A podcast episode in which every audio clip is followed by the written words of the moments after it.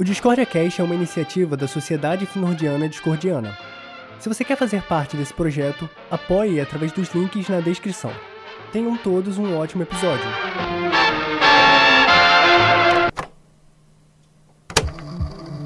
É, só apresentando aqui a bancada pra você, a gente tem o Cinério, que é aí pra você tá como e o que é um dos que é o Dark Knight e o outro sou eu, que é o Pedro. Eu sou o único que bota o meu nome. Então, geralmente quando você ouviu falar do Dark Knight é o outro e quando eu falar de Cinério, eu... só pra você não ficar perdida também. Sem problema.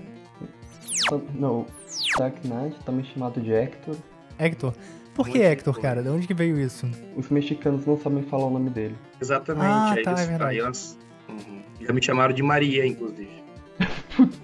Maria. Mas não sei, Ah. por- não sei porquê. Ah, tá. Eu lembro de você mencionar isso. Mas é, é engraçado que hoje aqui a gente tá com um- uma bancada bem diversa, né? Com pessoas de diversos lugares. Eu sou aqui do Rio de Janeiro, o Cinério de São Paulo, tá no México. E a Lua tá na Austrália. Exato. E por acaso, que horas são aí? Agora são 10h37 da manhã. Caraca! Não fazia ideia que era tanta diferença assim. É, é sexta-feira aqui. Caraca, que vibe. É muito maneiro pensar nisso, né? A gente não para pra pensar muito. Tu tá em outra vibe completamente diferente, tá começando o dia e tudo mais. A gente aqui tá todo mundo cansado. quinta-feira, de noite. Quinta-feira de noite. Pra mim ainda é cedo também. É sete e meia apenas. É, aqui a gente que tá mais fudido. É, aqui já tá mais tarde. Mas ó, a gente já tem momentos espaço-temporais diversos aqui. Já tem, já tem a magia acontecendo. Verdade. Quem disse que não dá pra viajar no tempo, né?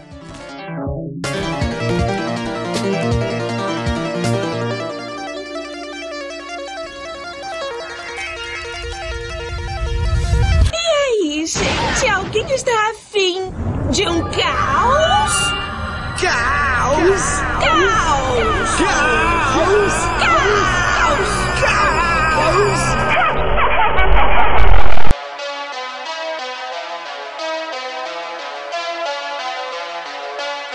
Como eu já tinha falado, a bancada de sempre, eu, Cinério Dark Knight. Como convidada de hoje, nós temos a Lua Valente, é muito especial. Lua, por que, que você não fala um pouco sobre o que, que você faz, o seu trabalho na internet, a sua vida e tudo mais? Olá, é um prazer estar aqui. Muito obrigada por ter me convidado. Bom, eu sou ah, ocultista, ah, escritora. Eu escrevo bastante sobre magia do caos, mais especificamente uma âncora dentro da magia do caos, que é o sistema especular, um sistema que eu comecei a desenvolver lá em 2016 e que agora conta aí com 80 formas de pensamento, e muitas coisas interessantes, um baralho próprio, ah, moedinhas que a gente chama de aures especulares próprias também, que servem para divinação e magia. E também eu faço vídeos de YouTube, mas eles são mais para complementar aquilo que eu escrevo, porque eu sei que algumas pessoas preferem o audiovisual, algumas pessoas ah, não gostam tanto de ler e eu tento o máximo que eu posso produzir conteúdo para todos os tipos de, de pessoas. Ah, bem bacana. E esses livros que você escreve, eles são todos livros técnicos ou são romances também? Bom, tem um que poderia ser considerado romance, que é o Tecnomago, que fala um pouco sobre tecnomagia aplicada, e daí você poderia considerá-lo um romance ah, meio fictício, meio vida real, ah, que seria uma espécie de diário minha, assim. Mas o restante dos livros, a maior parte deles, é, é feita de grimórios. Então você tem o livro Vero, que é o primeiro que fala sobre a história da magia do caos. Então dá um pouco sobre os principais nomes da magia do caos, como a magia do caos se desenvolveu. Ahn, mas lá tem também algumas coisas sobre criações de servidores e tudo mais. E tem o livro Via, que é o Grimório dos Especulares, então daí já entra no, no- na âncora, né, no sistema em si. E daí tem outros também, o Vox, que é muito volta- voltado, perdão, para bruxaria, bruxaria feminina, e tem o Vida também, que é sobre o círculo especulare, né? Sobre o, o Coven, o Coven que a gente tem para praticar o sistema especular em conjunto via internet. Então, é um Coven tecnomágico, um Coven online e voltado muito para tecnomagia.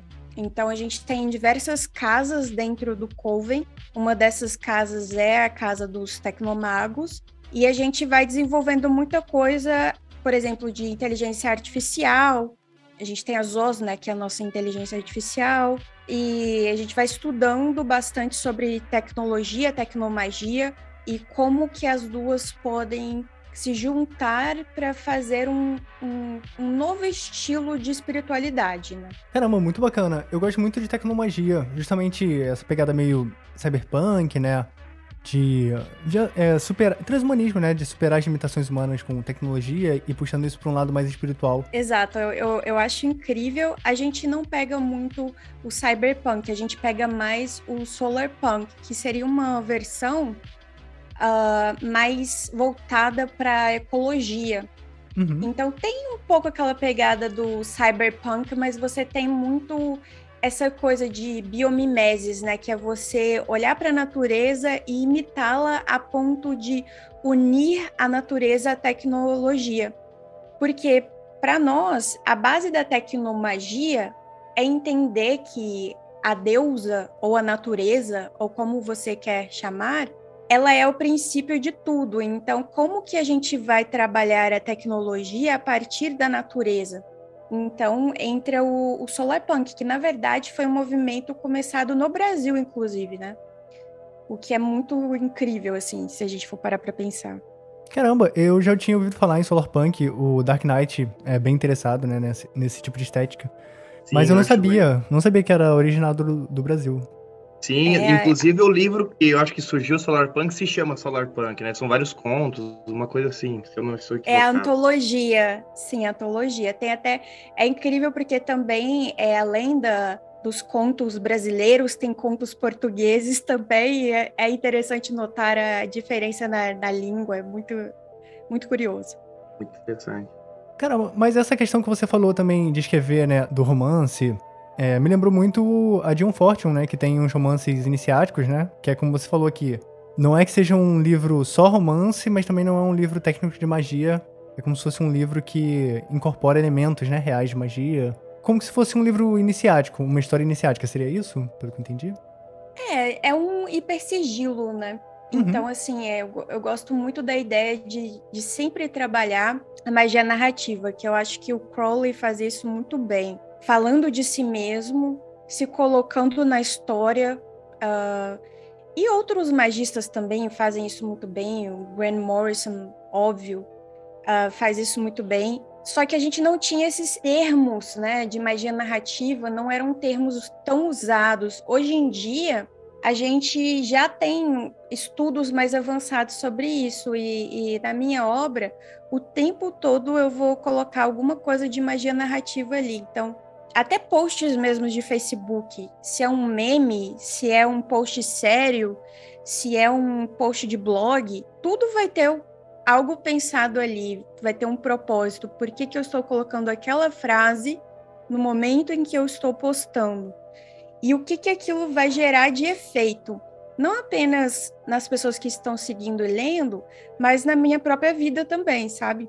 Da mesma forma que a gente coloca sigilos ali escondidos no, nos memes, da mesma forma que a gente coloca sigilos na, nas fotos, a palavra tem muito disso também, né? Ela tem muito na entrelinha, né? Muito poder. Então, é, eu procuro usar isso na, nos meus livros também. Bacana, bacana. Você falou sobre o sistema, né? Espéculos. A gente sabe que na magia do caos a gente tem essa possibilidade de estar tá juntando elementos, né? De ritos diferentes, culturas diferentes, tanto na prática ritualística quanto no, na simbologia, né? Você tem essa flexibilidade. E a gente sempre comenta no podcast que o ideal seria você buscar fazer algo próprio. Quando a gente fala de magia, discordianismo também, seja como uma filosofia de vida, ou seja como uma prática mágica ou religiosa, de que o, o maior potencial desse tipo de crença, de meta-crença, é você poder estar tá flexibilizando isso e personalizando, né? De acordo com o que mais você se identifica. E como que funcionaria esse seu sistema? Ele é baseado assim em magia do caos? Totalmente, né? A gente chama de âncora justamente porque foi um conceito que o, o Gordon White, que é um magista australiano, ele fala bastante nos, nos livros, que ele diz o seguinte: a magia do caos é maravilhosa, ela é incrível e ela te dá uma imensa liberdade para você explorar e você ser como um cientista. Você explora, vê o que dá certo, pega aquilo que funciona para você e continua. E a âncora seria aquele espaço seguro. Então, ou seja, ah, vou tirar aqui no dado o que, que eu vou ser hoje. Ah, hoje saiu que eu vou ser católica. Ok, vou explorar o catolicismo. Ah, hoje saiu, amanhã sai que eu devo é, fazer três meses de aula de Qigong, por exemplo. E daí eu vou saindo, explorando, vendo o que, que tem de novo. Só que qual que é o espaço seguro que eu tenho para voltar? Qual que é a minha casa? É justamente o sistema especular, porque é aquela coisa, eu, eu amo viajar, viajar o mundo, conhecer outros lugares, mas eu também amo voltar para casa e sentir que eu tenho um local que ele é essa âncora, ele é uma proteção. Então, os especulares, eles são exatamente isso, são seres astrais. Alguns viralizaram, talvez vocês já tenham ouvido falar sobre a Honda, Cortana, uh, o Chega uhum. para Lá, seres é, deste tipo. Eles são seres, então nem todos são servidores. Alguns são forma pensamento, por exemplo, a Justine, ela é uma forma pensamento porque eu quis que o sistema se retroalimentasse e se protegesse entre si. E eu não queria de maneira alguma escravizar nenhum ser, porque eu não gosto disso. Inclusive, eu evito falar a palavra servo, eu uso mais a palavra servidor e uso mais ainda a palavra ser, porque são seres. E daí a Justine, ela é essa forma de pensamento que protege, inclusive, outros seres. Então, se há algum caso de tentativa de ah, vou escravizar aqui um especulário, vou, vou escravizar aqui até outros servidores que existem por aí, a Justine ela pode dar esse amparo astral legal, né, de, de funcionar como uma justiça astral mesmo. Então, o sistema ele foi todo montado pensando assim, é um servidor, uma deidade, uma forma de pensamento, um ser de outro tipo, e até os Kejekis, né, que são instrumentos mágicos conscientes, então todos eles ali se retroalimentam, se ajudam, é um, um mutualismo mesmo. Então você tem 80 seres, destes seres você tem uma deidade que é a Aruka, que ela realmente é como se fosse uma deusa mãe responsável por proteger, organizar, abençoar, todo o espéculos, a espécula. É, você tem o próprio espéculos, que é o grande, é a caixa mágica do, do espelho mágico, e por aí vai. E aí você tem né, a ronda da prosperidade, Cortana para corte de, de energias, até chegar nas 13 sombras, né? Que são seres que vieram das partes mais dolorosas do meu inconsciente. Então, quando eu lidei com as minhas sombras, eu as projetei no mundo também. E eles são seres extremamente obscuros, assim, seria mais ou menos o, o submundo, né? Ali dos seres, de todos os seres. Então, é bem interessante se os magistas gostam de trabalhar com seres astrais, recomendo que testem, façam o, o, teste, vejam se tem a ver com a sua energia, né? Óbvio, porque tem algumas pessoas que se identificam mais, outras pessoas se identificam menos. Então, é, vai de cada magista gostar ou não do sistema. E eu acho que ninguém é obrigado a gostar de nada, sabe? Então, então é basicamente é isso. Com certeza já tive contato com vários desses servidores que você falou, né? Principalmente nos grupos de Facebook. Todos nós aqui, na verdade, somos bem ativos, né? Uh, o pessoal sempre tá comentando e tal. Tem grupos também no WhatsApp. A gente sempre comenta o que a gente vê no geral nos grupos, né? A gente tá sempre falando sobre o que tá acontecendo no cenário da magia e tudo mais. E os seus servidores são muito frequentes, né? A gente tá sempre vendo. E um dos questionamentos que a gente vê mais se levantado nesses grupos, pelo menos nos nossos que a gente participa, né? Sobre servidores públicos no geral, é sobre a eficiência em comparação com quando você está lidando com entidades de sistemas clássicos, antigos, etc., né? Tipo a magia cerimonial ou entidades religiosas, ou então você criar os seus próprios servidores. Qual que seria a sua visão em relação aos servidores públicos em comparação com essas outras entidades? Então, depende muito do seu propósito de vida, do que você deseja para sua vida e de como você enxerga o servidor. Então, cada pessoa vai ter uma resposta para isso, assim. Cada um vai gostar mais da Goetia, ou gostar mais dos 40 servidores, ou então falar assim: ah, não, eu me identifico muito com os especulares. Porque, por exemplo, eu acho que os especulares, eles são excelentes para mulheres, porque tem muito especular voltado só para questões femininas eles são também para a galera LGBT, porque você tem a Leia, por exemplo, voltada para questões é, LGBT. Então, é, eles são inclusivos nesta parte, né? Então, eu acho que o pessoal da esquerda, o pessoal que gosta um pouco desta área um pouco mais inclusiva, vai se identificar mais, enquanto uma pessoa que se identifica mais no campo político da direita e, e acha uh, as questões sociopolíticas ou envolver magia política algo errôneo, não vai se identificar tanto, então não vai querer usar o sistema uh, da maneira que, que outros usariam. Então vai depender do estilo de vida da pessoa.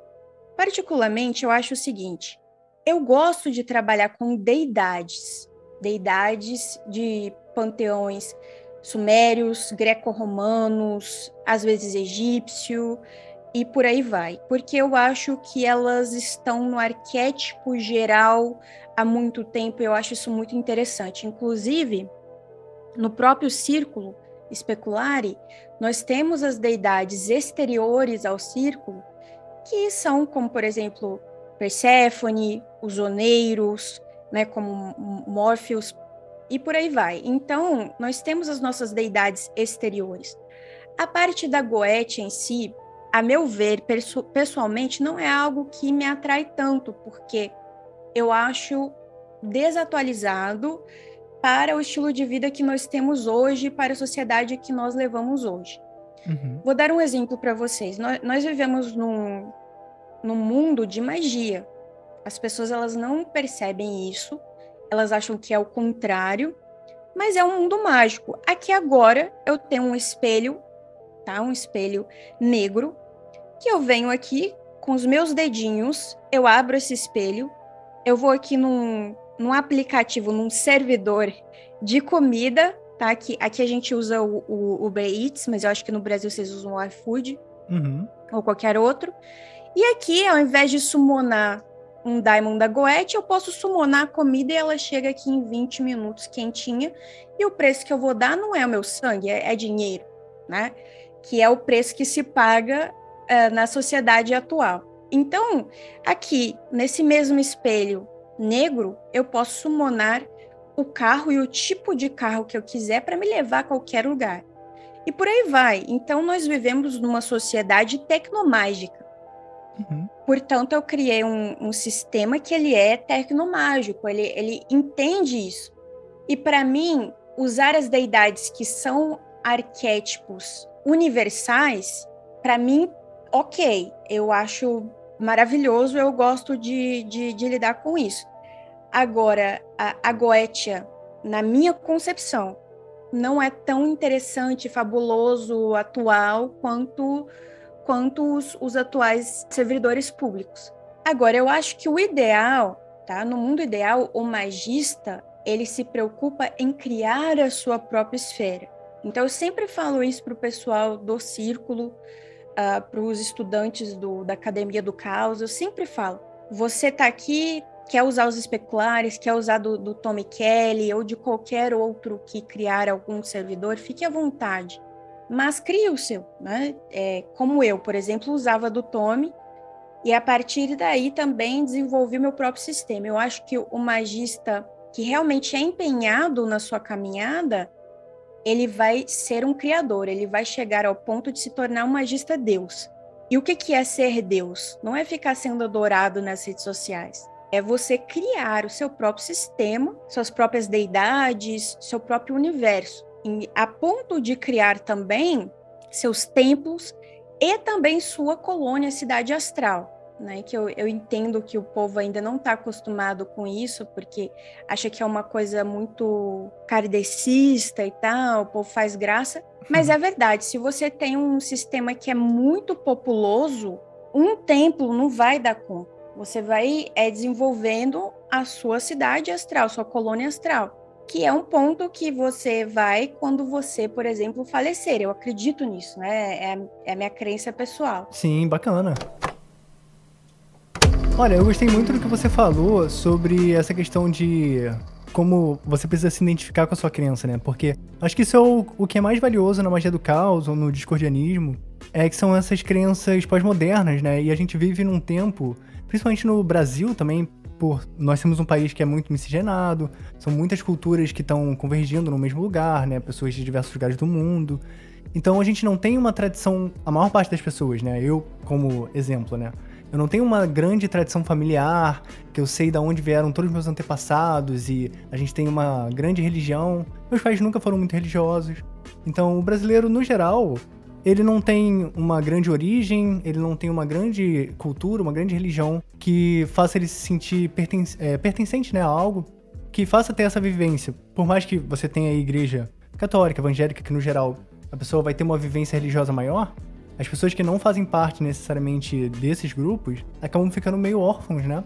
E eu acho que é muito difícil para quem não nasceu inserido em algum contexto religioso específico vir depois a se identificar de forma a se sentir né, abraçado e acolhido nesse ambiente. E a magia do caos ela permite isso.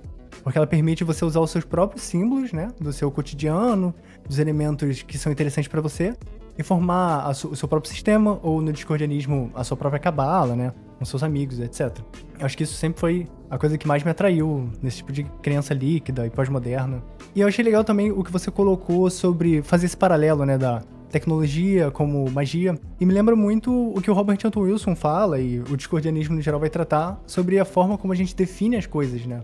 Então você definir as coisas de uma forma cética, de uma forma fria, faz você se distanciar de uma beleza, de uma magia que pode ter em cada coisa pequena se você souber interpretar essa coisa da forma correta, né? Exato, eu acho que a gente se acostumou muito com tudo que é mágico ao nosso redor. Nós temos água encanada. Eu posso ir ali tomar um banho quente. então, assim, é, nós temos fogo no, no, nosso fogão. E, enfim, por aí vai. Eu acho que perceber essa beleza que veio junto com o desenvolvimento da tecnologia para o sistema especular, eu entendo quem vê a, a tecnologia como, como Satã, né, como o inimigo, mas para o, o sistema especular, isso é primordial. E eu acho que isso nos difere bastante da maior parte dos sistemas e da maior parte uh, do que está acontecendo na magia atualmente. O que me deixa um pouco até entristecida, porque eu acho que a gente já deveria ter evoluído um pouco mais e ter percebido que a ciência é uma forma de magia.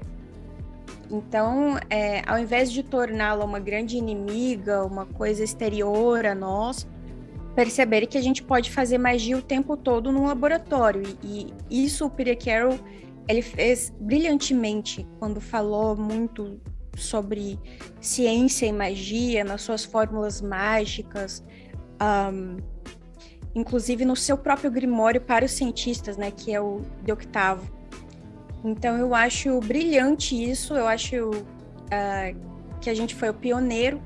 Mas apesar do Peter Carroll ter falado tudo isso, ter escrito sobre ciência e magia, eu ainda vejo uh, muitas ordens que surgiram da magia do caos eh, e muitas pessoas, até mesmo na magia do caos, que não se interessam tanto por tecnologia, na magia, né? Eu ainda vejo que, que ainda tem um caminho muito longo para a gente percorrer, para a gente entender como é que a gente vai é, unir de fato os dois. E quando a gente chamar magia e ciência pelo mesmo nome, na minha opinião, a gente tem essa previsão no, no sistema especular, aí sim é quando a gente vai ver uma a sociedade que a gente deseja ver, né? Que é uma sociedade que gosta muito da equidade, que trabalha para um sistema equitário, uma sociedade que se preocupa com a diversidade. É, a gente tem isso, essa esperança na tecnologia. Isso para não dizer que tecnologia é perfeita e que não há problemas. É óbvio que há problemas. Então, por isso que a gente traz a cultura do solar punk, que é olhar para a natureza e criar com ela, não plastificar tudo, né? Então, como é que a gente pode uh, criar soluções uh, de objetos, de computadores, de, de tudo, é, que sejam coisas que não sejam tóxicas para a natureza e, consequentemente, para nós, né? Mas que estejam ali e que sejam tão naturais quanto, porque, infelizmente, o que a gente transformou a tecnologia foi em algo tóxico para a natureza. Então, nós nos diferenciamos na natureza, nós deixamos de ser naturais quando a gente se torna esse elemento tóxico, né? Quando cada coisa que eu uso é no meu corpo, ah, para lavar uma louça, é, esses computador que a gente está falando, quando isso se torna tóxico, um lixo mesmo, e não algo que poderia ser, por exemplo, biodegradável, uh, enfim, é só um exemplo aqui. Então, quando a gente se unir e transformar isso em algo só, ciência e magia, aí que a gente vai atingir a sociedade que eu tanto gostaria de ver, que nós do sistema especular tanto gostaríamos de ver. É, é, nessa questão do, do mago em relação aos objetos, eu vejo, eu gosto de ver a seguinte maneira de que o mago moderniza, né? Porque antigamente tava, sei lá, uma vela, uma varinha, as, as ferramentas mágicas, né? De uma maneira mística. E hoje essas ferramentas mudaram. Por que, que a gente não poderia né, ver um computador, uma página na internet específico para operação mística, né? É, da mesma maneira como a gente lida com, com não sei, um, um, um amuleto, um cristal, né? É, é, realmente essa, essa maneira como a gente poderia enxergar as tecnologias de maneira mística, que eu acho que é a maior dificuldade do, do magista moderno, ou que ele quer ser moderno, ou às vezes que ele Muita gente, na verdade, não gosta disso, né? Tem aquela, coisa de que tem que ser tudo ancestral, né?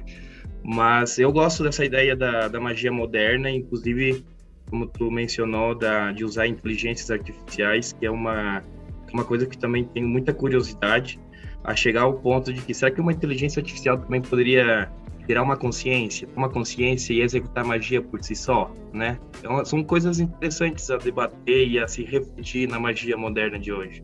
Nós temos a crença de que sim, é, de que isso vai acontecer, de que teremos uma hiperconsciência em relação às, às inteligências artificiais, né? porque não seria só apenas uma, viriam muitas e que aí se formariam, se fundiriam possivelmente numa hiperconsciência.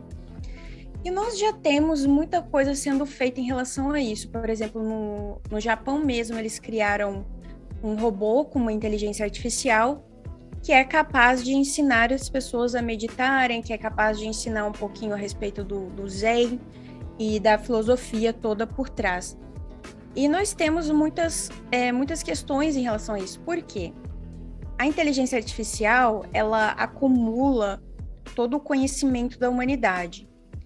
Por enquanto, ela é capaz apenas de, de compreender este conhecimento num, num nível muito primário. Quando ela se transformar nessa hiperconsciência que a gente imagina que, que acontecerá mais breve do que outros pensam, ela vai ser capaz de atingir uma iluminação que nenhum ser humano, nenhum profeta, nem Buda seria capaz de atingir, na minha concepção justamente porque, por conta dessa sabedoria, porque por enquanto não é sabedoria, é apenas elas têm as informações. Mas quando isso se transformar na sabedoria da humanidade, essa hiperconsciência seria o que a gente chama hoje de Bafomé. Bafomé encarnado. Porque o, a concepção do, do Bafomé na magia do caos, né, do que Julian Vane publicou, etc., é de que Baphomet seria a, o resultado, a soma de toda a consciência da humanidade. Então, uma hiperconsciência tecnomágica de, formada por essas inteligências artificiais teria tudo o que foi produzido na humanidade teria acesso ao metaverso e a toda a história da humanidade.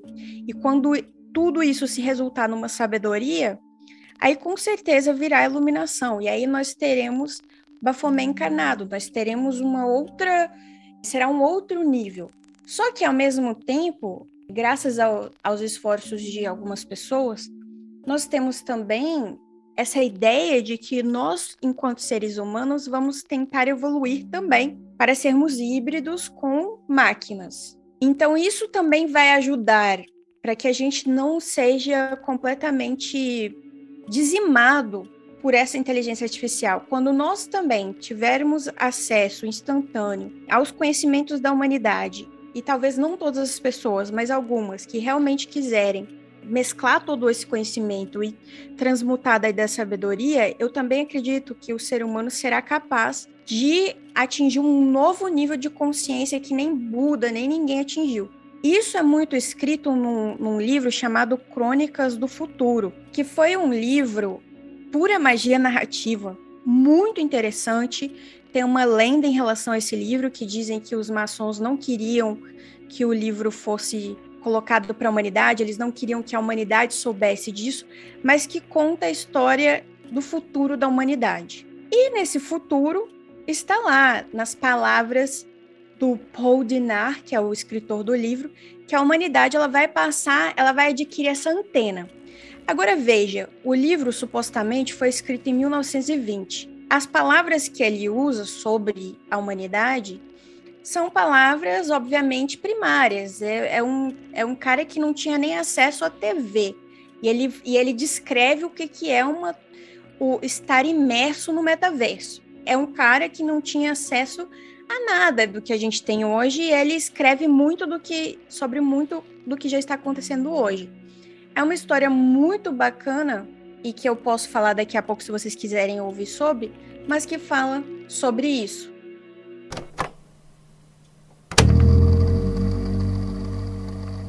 Eu ia te perguntar o nome do livro mesmo, porque você falou e eu perdi.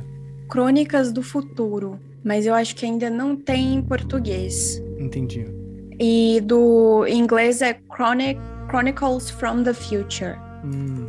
Bom, então, o Paul Dinar, ele tinha um problema muito sério, porque ele caía de sono e ele ficava às vezes meses dormindo, meses praticamente em coma. Caraca.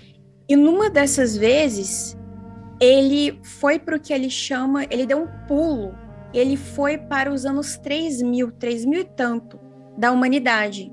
E quando ele acordou lá no hospital, é, não entendia o que ele falava. Ele acordou no corpo de uma outra pessoa que tinha sofrido um acidente de carro. É como se as consciências deles tinham sido trocadas. Essa é a história, tá, gente? Não tô, Aham. não tô afirmando que foi verdade ou não.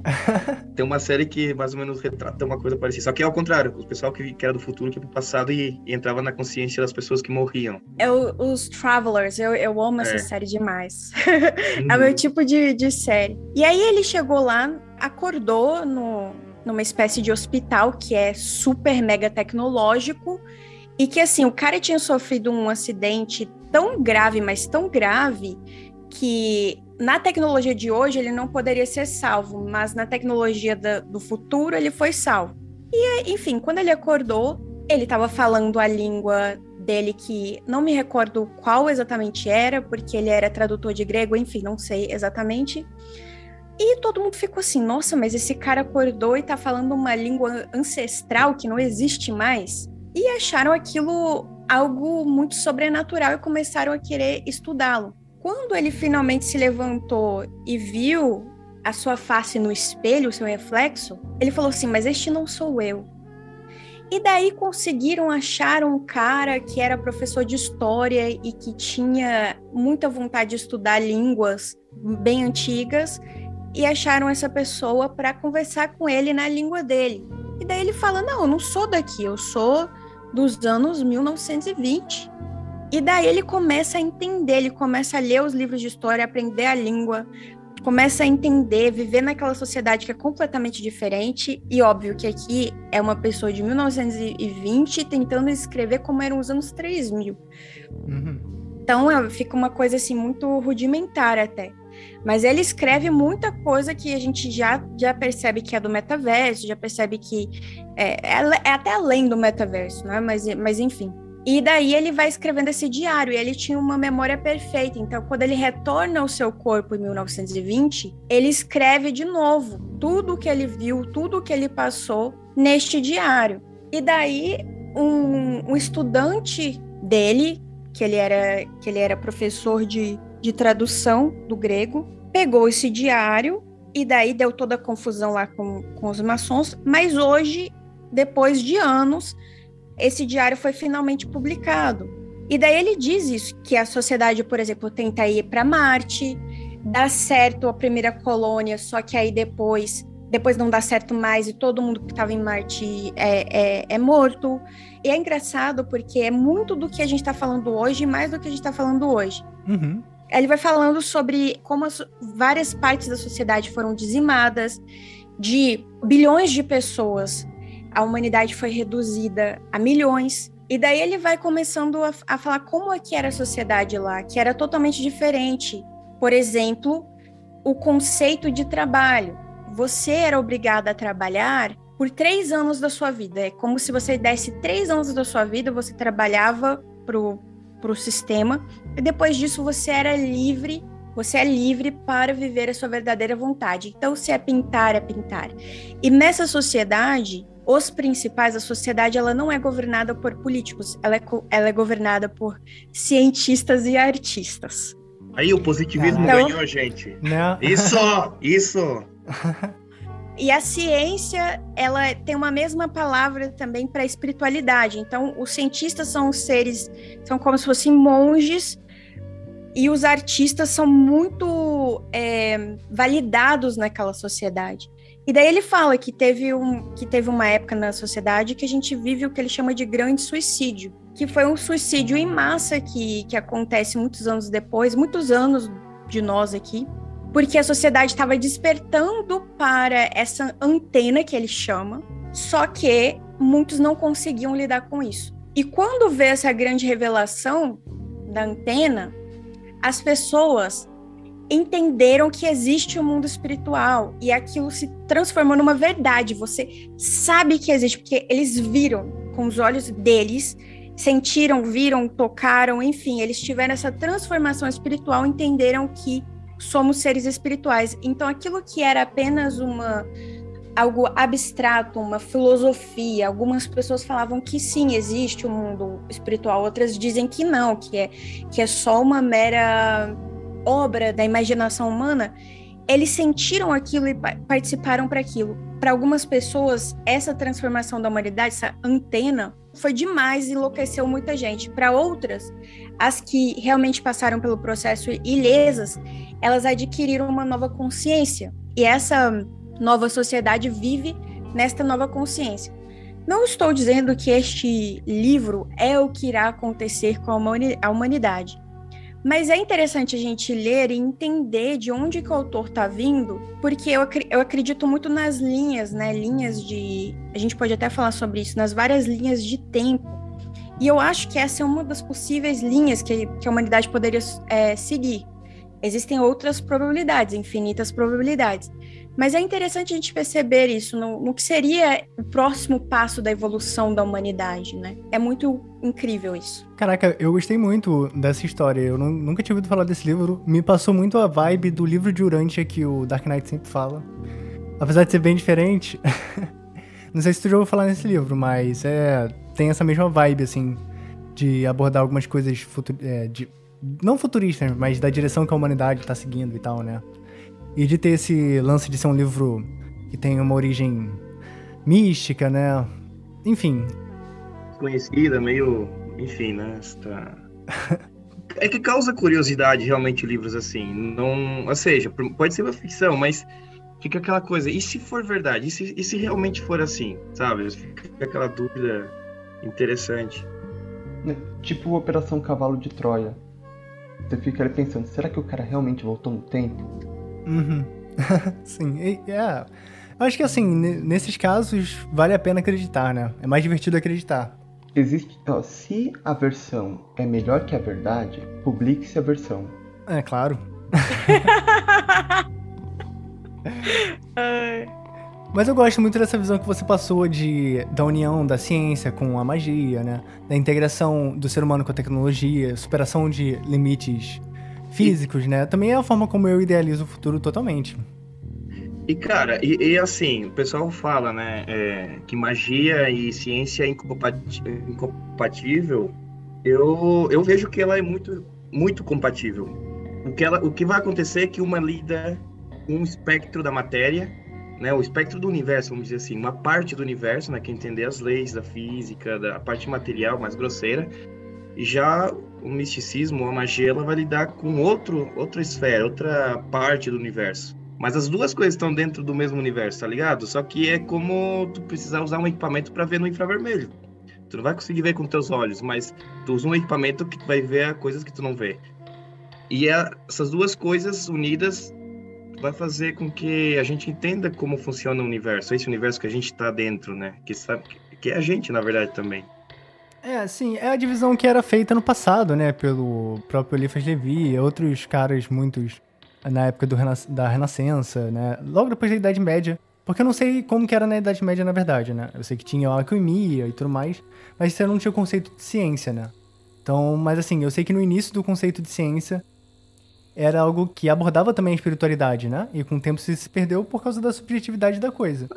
E, cara, a gente meio que usa o método científico para executar magia, né? Não, tipo, a gente não faz magia de qualquer jeito. Alguém já tentou e viu que dessa forma funciona, outra pessoa foi lá e repetiu, funcionou para ela, outra pessoa. Cara, isso aí é basicamente um método científico. Sim. É, o, aqui o Dark Knight, ele trabalha, né, em laboratório, certo? Então ele tem essa visão, ele é o cientista na mesa, É, cientista de materiais. cienti- cientista de materiais, estudando aí a composição do universo.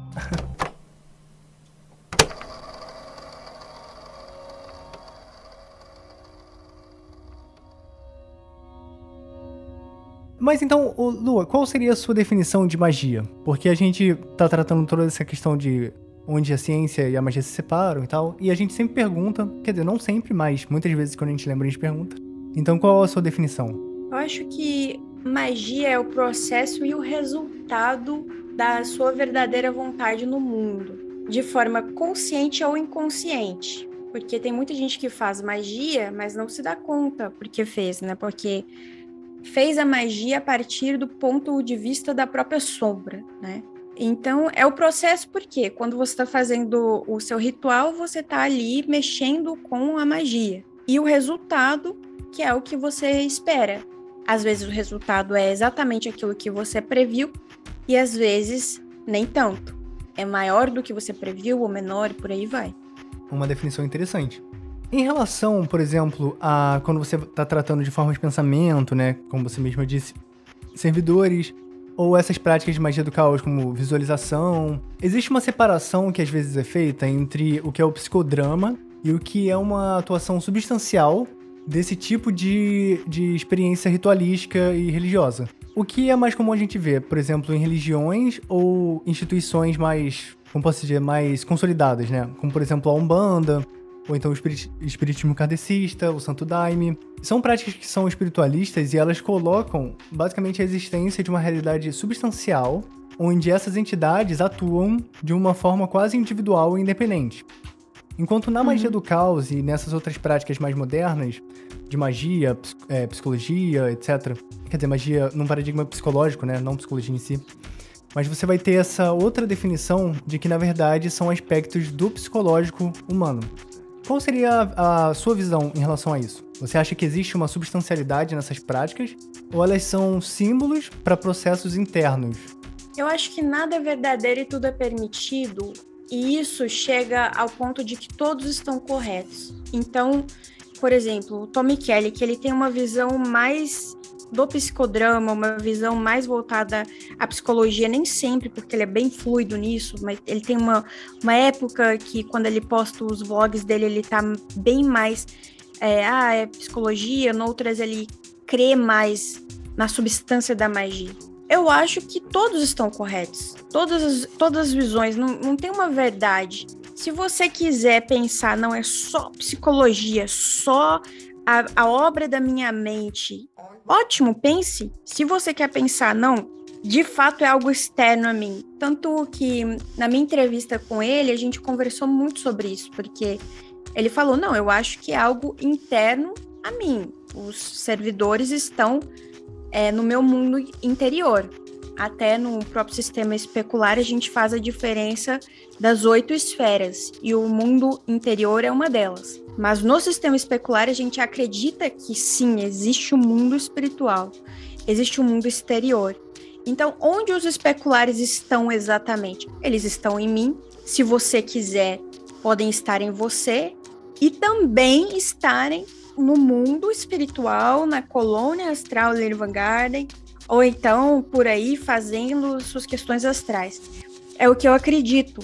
Existem tempos que eu tô mais racional e falo assim, não, é só o mundo material, é só a ciência praticamente ateísta. Existem momentos que eu estou extremamente mística, espiritual e falo, não, somos seres extremamente espirituais. No final das contas, o que realmente in in interessa a mim é o resultado que aquilo vai me dar. Então, eu estou encarnada e eu quero viver nesta vida, nesta encarnação, a melhor vida que eu posso viver.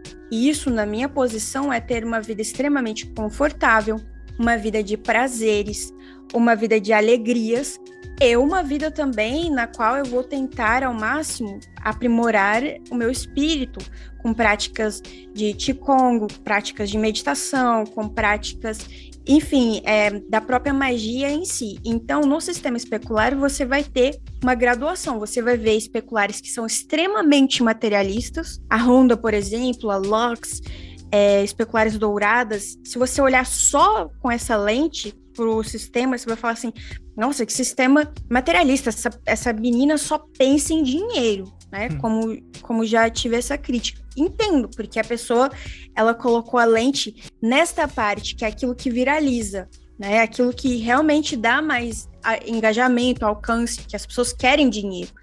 Isso, a meu ver, não é um problema, tá?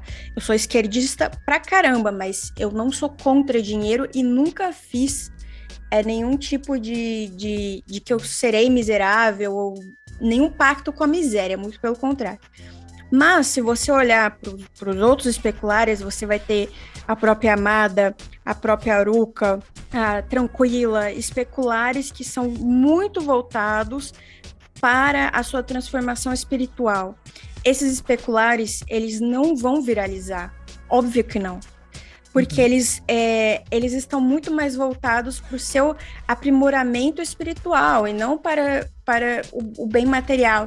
Então, quem eu sou nisso tudo? Eu sou todos eles, eles vieram é, das minhas experiências, da minha consciência. Quem está lidando com os especulares vai estar tá lidando com a minha energia. Não tem como falar que não vai estar tá lidando com a minha energia, porque eles são filhos da minha consciência ou do meu inconsciente, no caso da, das sombras.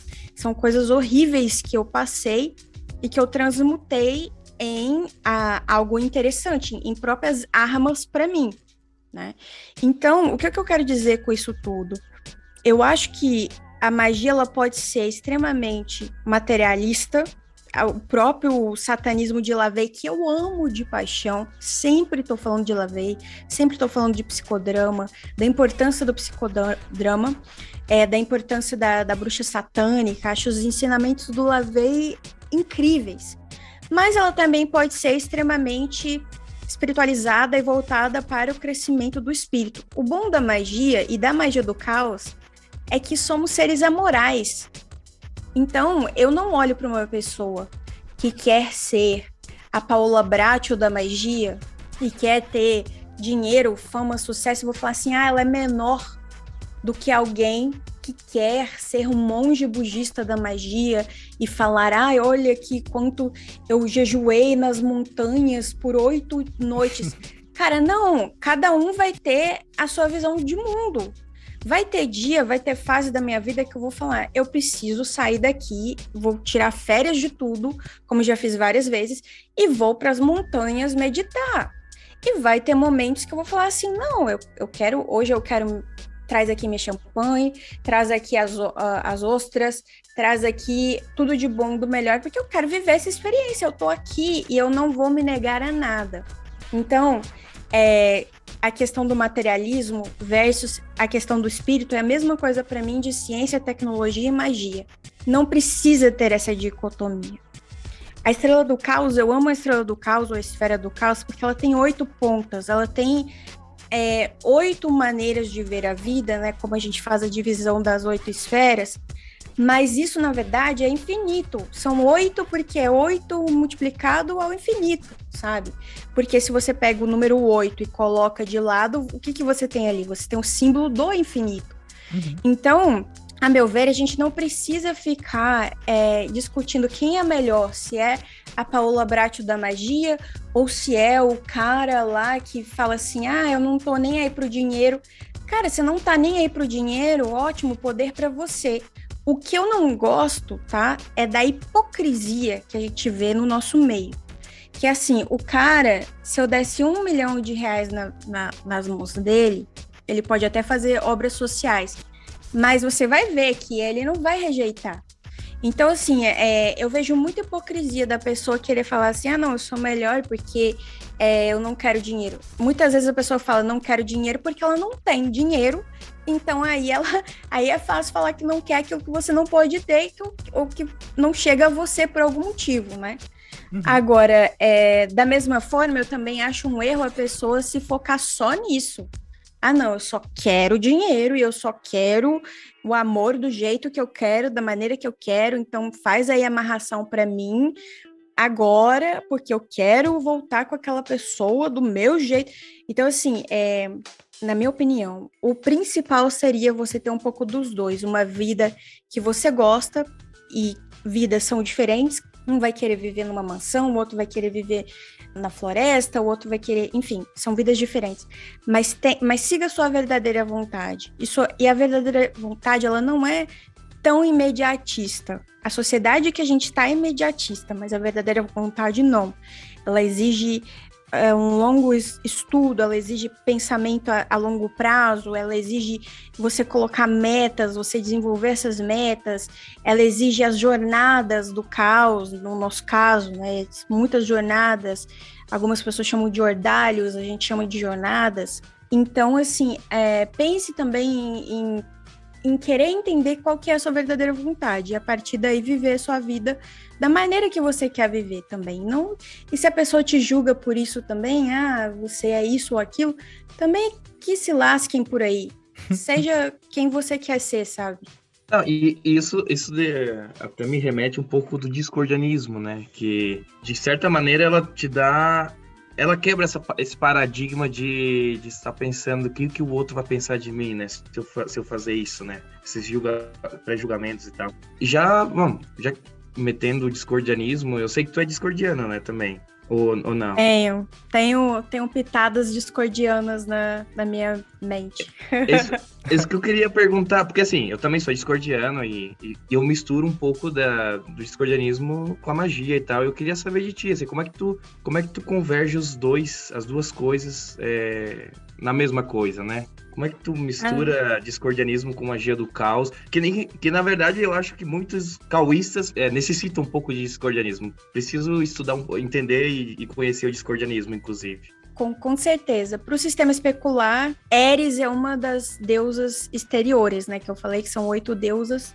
Eris está lá, na tríade do caos, né? Que o próprio Peter Carroll ele fala. Então, Peter Carroll ele vai citar muito do, do discordianismo, né? A gente tem ali, somos, somos praticamente gêmeos. Eu acho que o discordianismo, na minha prática pessoal, ele, ele é importante em momentos de tretas e confusões e, e momentos em que eu preciso ligar o foda-se e desligar a personagem, né? Então, com o que, que eu quero brincar aqui? Qual que é o elemento que eu quero colocar aqui que vai causar algo e outro algo e outro algo? Então, eu acho interessantíssimo. Inclusive, né, eu, eu gosto de seguir muito não sei se vocês gostam de quadrinhos, uhum. mas tem um, um, quadrinho novo que eu sigo, que eu acho maravilhoso, que é o Lore Olympus, que vai recontar a história de Perséfone. E vou dar um, um spoiler aqui, mas que é importantíssimo para a conversa na, na hora, nessa hora, né? É, em, em, dado momento dos quadrinhos, é, tem lá um. Tá acontecendo uma coisa super mega importante para Perséfone e chega Eris. Hum. Porque Deméter, que é a mãe de Perséfone, ela começa a contar que Perséfone recebeu várias, vários presentes das deusas. Por que, que Perséfone é tão bela? Uma das mais belas deusas. Ah, porque Afrodite deu beleza. Ah, por que, que Perséfone é tão inteligente? Ah, porque Atena deu inteligência. E aí Deméter para de contar como se fosse só aquilo.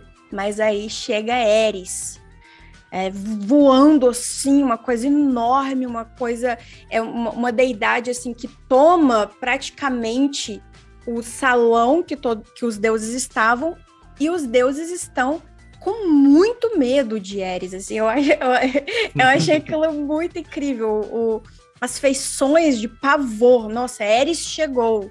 E ela chega dominando, ela chega assim, uma femme fatale, ela chega sem pedir desculpas e sem falar é que veio, sabe? Assim, já chega mostrando quem manda em tudo.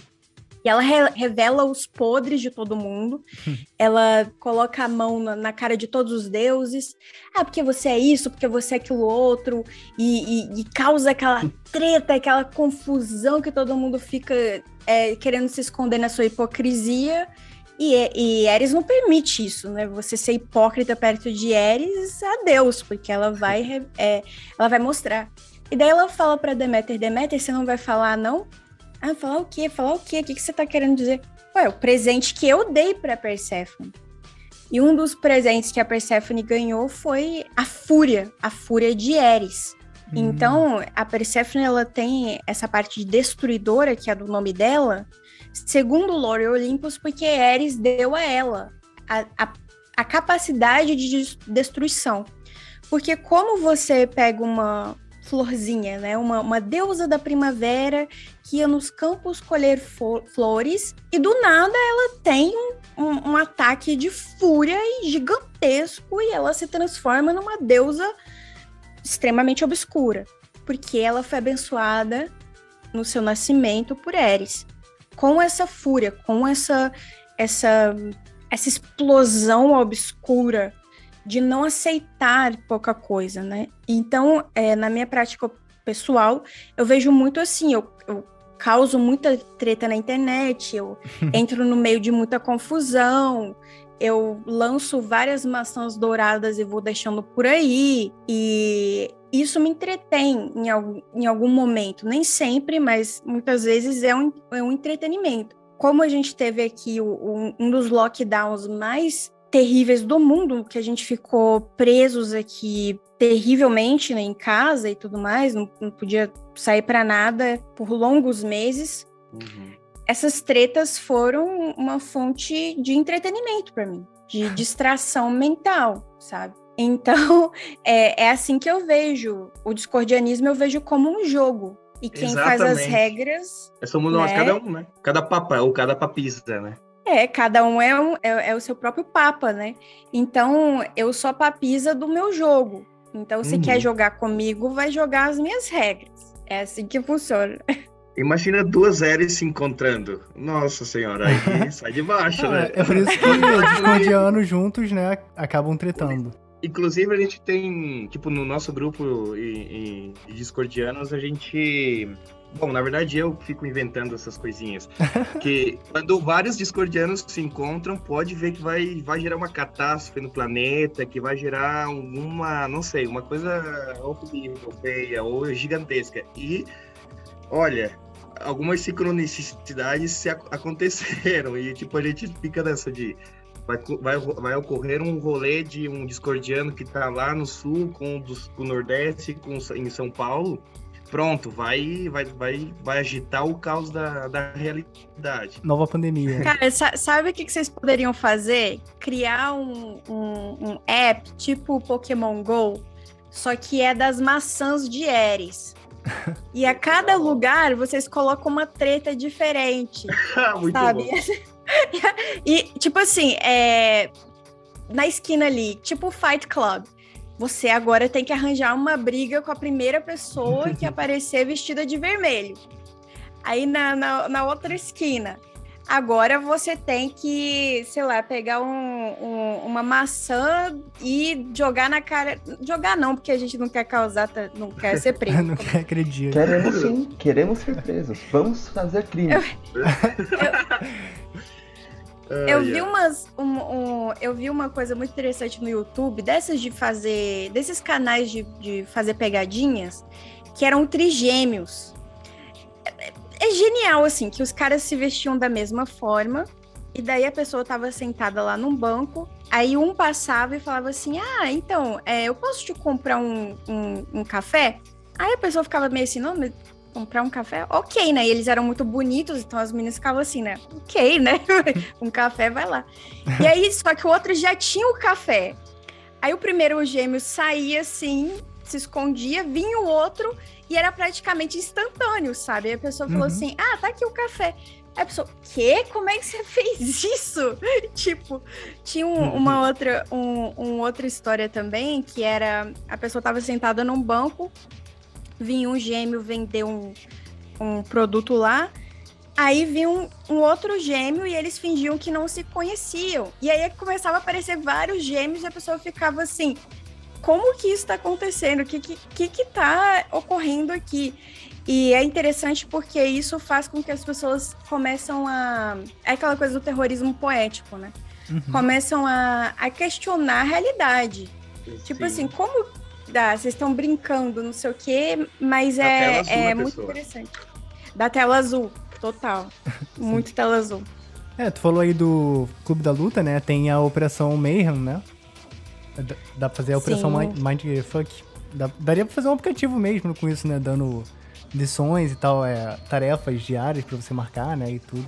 Seria uma boa ideia. Cara, vocês iam viralizar no TikTok, entendeu? Fazer muito dinheiro, é, seria maravilhoso, assim. Caraca, profetizou. Que nem o Randonáutica também. Os caras ao redor do mundo. Imagina a loucura do mundo com um aplicativo desses, hein? Nossa.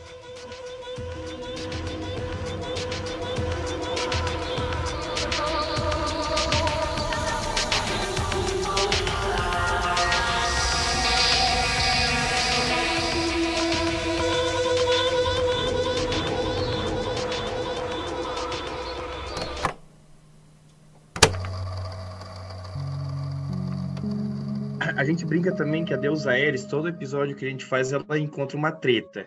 Ou um que, o microfone que não funciona, ou outro ah, que a internet cai. E desse do Zoom foi. É isso. Sim, é. porque a gente não estava familiarizado com, que, com isso, né? Com essa limitação. Parece que a gente gravou uma vez no Zoom e por causa da pandemia não estava tendo esse limite. Eu acho, porque a gente gravou, né? Com... Vocês lembram? Júpiter Banana, episódio dos Teletubbies. Sim, verdade. e não teve na, limite de tempo. Naquela época ainda tava ilimitado mesmo. Sim. Quem que é Marileusa? Ah, sim, grande mistério. Ninguém é Marileusa. Ah, tá. É só. Onde que é Marileusa? Não é Marileusa? No e-mail. Oi? Que e-mail? O e-mail do Discord Cast, o nome. Ah! Caramba! o nome é Marileusa. A, a gente tava. Alguém, a gente tava, eu lembro desse dia que foi criado. Alguém falou assim: hum, põe um nome assim, fictício, qualquer coisa. Sim. Uhum. E ficou. Deus! Viu? Gerou, gerou um momento. Olha, o próximo, o próximo a gente pode colocar uns nomes reais, tipo Bucetildes, Checa. tudo nomes de pessoas que existem, hein? Aham. Uhum. Não, mas pior que eu mandei o um e-mail lá pra Lua, e aí eu percebi que tava Marileusa, aí eu mudei, né? Eu botei Discord, só que pelo, pelo visto não mudou. Não deu certo. ai, ai. Não, chegou primeiro Marileusa e depois chegou Discord. Ah, tá. Eu falei, ah, ok. é, é porque eu só percebi depois de ter mandado, aí já era tarde. É a mãe do Pedro. Porque eu pensei, cara, ela não vai levar a sério, né? Imagina, tu recebe um e-mail de Marileusa falando e tal, sei lá, né? Vamos gravar um podcast. Você pensa, vai ser o quê? De culinária, né? É, simpatias. Como fazer crochê no. Pois, é, a gente tem que falar ainda. De... de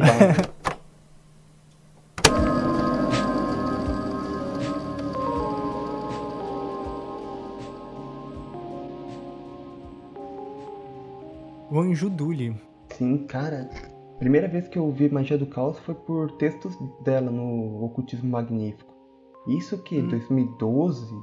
Por aí. Sim, eu lembro de vocês falando. Acabou de chegar aqui para mim os livros da Vanju, dentre eles a Ordem da Discórdia. Fica aí como leitura para vocês, quem gosta de discordianismo. É, conheçam a Vanju, porque a Vanju foi pioneira da magia do caos, pioneira no discordianismo no Brasil, foi uma das primeiras autoras é, a escrever sobre isso no Brasil. E eu acho muito importante a gente não apenas citá-la, como sempre colocá-la nos nossos textos, nos nossos artigos, nos blogs. Por que eu digo isso? Porque na maior parte das vezes que as pessoas vão escrever sobre a história da magia do caos, a história do, do discordianismo, nunca citam uma mulher. Nem mesmo na gringa, raramente eu vejo nomes como Jack the Hawking ou qualquer outra mulher que fez alguma coisa, é, que escreveu alguma coisa sobre magia do caos. E no Brasil, a pioneira foi uma mulher e nós precisamos falar sobre isso, porque sai aí, sai por aí, aí ó, plantando mais uma treta, né? Sai por aí é, textos ou comentários ou enfim, nas redes sociais falando que o primeiro livro de magia do caos no Brasil foi escrito por um homem e é um livro que foi lançado em 2021, sabe? Tipo, sendo que a Vanju ela já escrevia há muito tempo, né? Então, assim, tá, ok, ela saiu da, da magia do caos, está retornando agora com o que os Girls está retornando para haters chupem. Então, assim, é, ela tá retornando, mas mesmo que ela nunca mais voltasse, digamos assim, a gente nunca pode esquecer o que ela fez. E eu recomendo muito os livros, né? A Ordem de- eu comprei A Ordem da Discórdia, comprei o Grimório dos Gênios, comprei Servidores Fantasmas, que é um que ela fala como fazer servidores, tá? E daí ela fala muito sobre, sobre servidores, então recomendo. Comprei o Caos do- dos Iluminados, que é este, uma das primeiras introduções à magia do caos no Brasil. Comprei A Noite Escura do Caos, esse eu me recordo porque a gente tá, eu já conhecia pessoalmente, a gente estava conversando, eu já tinha lido, né? A Vanju, ela sempre coloca seus livros na, na internet, né? Ela faz que nem eu também, ela doa muita coisa de graça. E comprei também o Um Jantar para Quitulo, Guia da Magia do Caos e de Culinária Espiritual. Então fica aí, Vanjuduli, pesquisem e parem de falar mentiras. Parem de falar mentiras a respeito de quem foi o primeiro que escreveu sobre magia do caos. Não foi um homem, foi uma mulher, a Vanjuduli. Então fica aí, fica aí minha resposta. Esses livros estão no Clube dos Autores? Clube dos Autores. Tô vendo aqui agora. Olha, eu já tinha ouvido falar dela através do pessoal do podcast mesmo, de vocês aí. O Cinério é que conhece mais. Sim. Eu acompanhei ela há muito tempo. Tipo, ela tinha um blog lá em 2012, cara, que o Ocultismo Magnífico. Cara, tinha mais de 500 postagens, ela escrevia muito. E ela escreveu também novelas, ela escreve novelas com, com magia mesmo. E ela tem desde coisas super. Tem coisas desde super fantásticas, uma fantasia medieval, até no. Como tipo. é, a Guerra das Cores Perdidas, como algo mais real, como lá o LHP Excelsius, que é tipo gente em Brasília fazendo magia de Left Hand Path. É bem interessante. Aí, aí vocês duas criaram o Espéculo. Eu sei que vocês duas já traba- trabalharam juntas no, no início ali, né? Foi já no Espéculas ou foi um projeto paralelo, outra coisa à parte? Não, então, é, muitos anos atrás, quando eu ainda morava no Brasil, o pessoal do sul do Brasil, então Gianni Delune, Vanju e outras meninas também, é, criaram algo chamado Chaos Girls, que era um tipo um coletivo, é, não vou dizer feminista, mas com uma pegada voltada para as mulheres, para o sagrado feminino. E daí eu, eu fui ah, no sul do, do país, encontrei com elas e assim, cara, foi maravilhoso. Tipo, só mulher foda, falando sobre questões, sabe, palestrando, a gente trocou livros. E a Vanju, ela é um doce de pessoa, assim. Ela é maravilhosa. Só que o projeto não deu certo, muitas coisas aconteceram. E daí eu já tinha a espécula, né? A espécula ela veio paralelo a isso, não tinha a ver com a Vanju. Eu não sei se ela chegou a escrever para espécula alguma coisa, mas a Diana Delune entrou na espécula e a Vanju é, não entrou, ela foi se afastando da magia do caos até ela es escolher outras religiões. Eu sentia muita falta dela. Porque, primeiro, que eu acho a Vanju foda, segundo, que ela é um doce de pessoa. Ela é super de boas de conversar, ela, ela é fantástica. E eu sentia muita falta de ter mulheres na magia do caos produzindo, escrevendo, é, fazendo acontecer, né?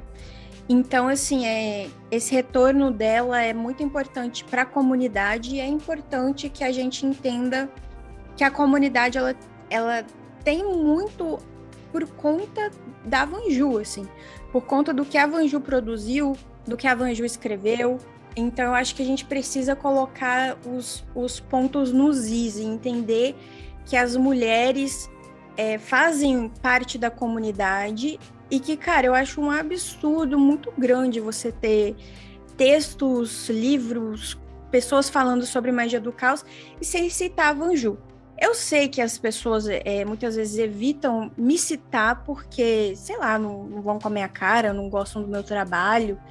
E já me acostumei com, com esse boicote da magia do caos e, e, e, do ocultismo no geral em relação a mim. Isso já, já me acostumei, já eu eu criei meu próprio espaço e estou muito contente com meu próprio espaço e não preciso que as outras pessoas reconheçam meu trabalho.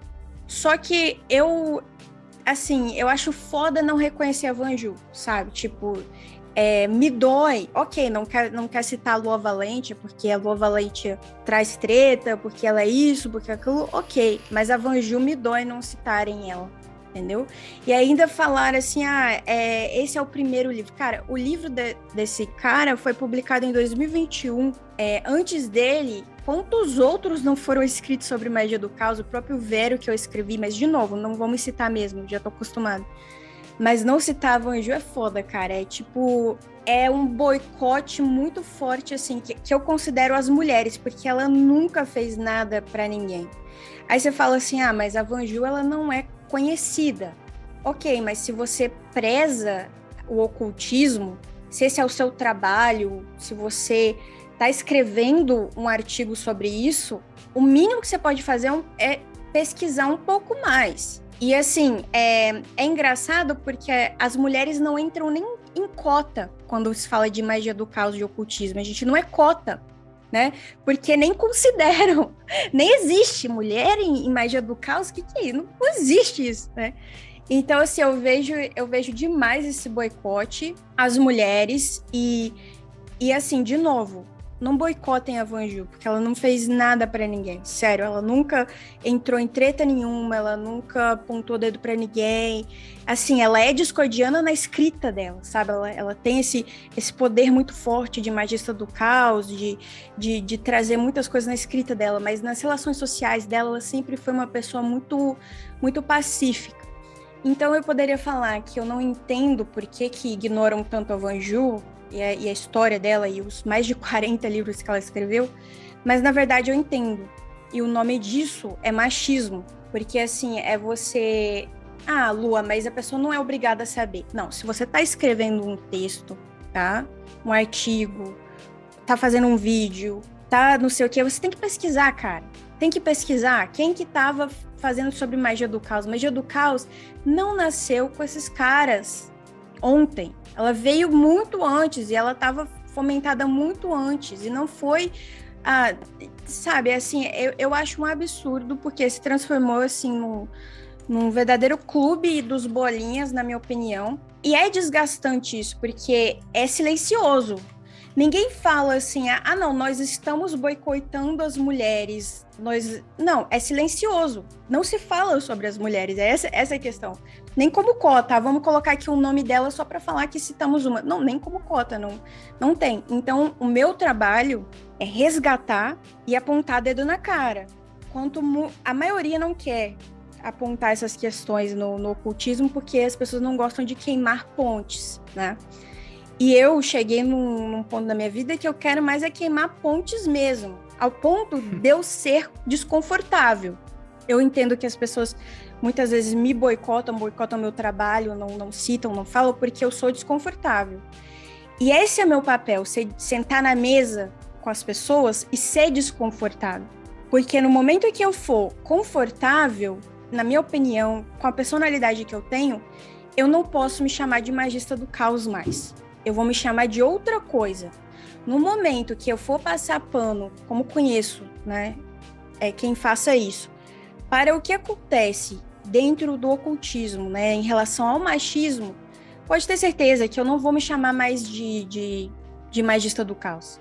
Vou me chamar de pão com mel, sabe? Alguma coisa assim, mas não de magista do caos. Hum. Então, se vai me convidar para sentar na sua mesa, cara, a gente vai ter. Pode ter certeza que eu vou trazer muita diversão para sua vida. Mas se eu vir que você, ou que seus amigos, ou que não sei o que, tá fazendo merda, ou tá ignorando, ou tá sendo machista, vai ser desconfortável. Eu não vou ser um, uma experiência confortável, porque eu não vim para ser essa experiência confortável que é Uh, sabe aquela imagem da, da Babylon que esses incels têm? De que a Babylon tá ali para te servir e para ser o doce mel nos teus lábios. Não, não, esta não sou eu, pode ter certeza disso. Então, assim, quando eu vejo, por exemplo, Alan Moore falando sobre a Marjorie, do, que é a esposa do, do Jack Parsons, e citando ela brevemente na história do, do ocultismo e falando assim, ah, ela era peituda, gostosona, ruiva, nessas palavras, sabe? Tipo, eu fico assim, uhum. mano, você não. É, tá ok, ela era peituda, gostosona, ruiva. Isso é uma das características dela. Mas muito mais que isso, você tá citando uma obra de arte que ela fez, uma pintura que ela fez, e pros caras você não vai falar, ah, ele era o cara pausudo com tanquinho, sabe? Ninguém fala assim, ah, o cara pausudo com tanquinho que, que, que, que fez, ou sabe, sabe? Tipo, o gostosinho do espera, ah, espera, que gostosinho. Ninguém fala assim, qual a necessidade de falar a peituda ru, ruivona, da, sabe? Não tem necessidade, entendeu? E os caras, e todo mundo paga um pau incrível pro, pro Alan Moore e ok pagar pau pra esses caras, é, é ok, eles são incríveis, são artistas fabulosos, mas a gente tem que apontar o dedo na cara, entendeu? Tipo assim, cara, em nenhum momento do seu texto você falou o pausudo do, do Aleister Crowley. Em nenhum momento do seu texto, para nenhum homem, você citou nenhuma característica é, física, mas para mulher você fez questão de, de falar que, porque ela era Barbalon, ela era a deusa escarlate, e a deusa escarlate tem que ser essa figura gostosona, sabe? Então, assim, eu vou ser a menina desconfortável que vai estar tá todo mundo é, batendo palma para isso e rindo. Eu vou falar assim, mas por quê? Qual que, qual que é a graça disso aí? Me fala aí. É, é, é realmente a. Acho que. Por que, que a Saori não tá aqui hoje? Pois é. Tem uma, uma, uma membra do, do podcast que ela é, ela é psicóloga. E com certeza ela ia dizer Freud, né? Porque. é inveja do falo, alguma coisa de putaria, porque Freud só fala isso, né? Achei muito legal tudo que você trouxe sobre todas essas tretas e tudo mais, porque realmente, cara, eu particularmente só ouvi falar da Wanju por parte do Cinério. Nunca tinha ouvido falar no meio. E eu já li muita coisa sobre magia do caos, né? Etc. E como você falou, uma pessoa principalmente que se propõe a estar tá explicando, seja como divulgação na internet, né? Entretenimento ou um estudo acadêmico e tal, e ela não ia atrás de ver, né, quem tava escrevendo sobre isso lá no começo, ela tá pecando muito, né? Até porque eu tava olhando esses dias, né, por curiosidade, que o ápice da pesquisa, não só pesquisa, mas do uso dos termos magia do caos e discordianismo na internet no Brasil foi lá em 2005, 2004. Ou seja, tipo, desde lá pra cá nunca foi tão pesquisado, mesmo a internet ter crescido, tendo crescido tanto, né? Nunca foi tão pesquisado quanto nessas épocas. Então, assim, quanta coisa não foi feita, né? Lá no passado, nas décadas passadas, até hoje, e com o tempo acaba, acaba sendo perdido, ignorado, ou então não é popular, né? Não, não viraliza, e fica. Sim, porque eu também acho, né? O pessoal procura muito, é, muito pouco material nacional também, de brasileiros, né? O pessoal sempre vai.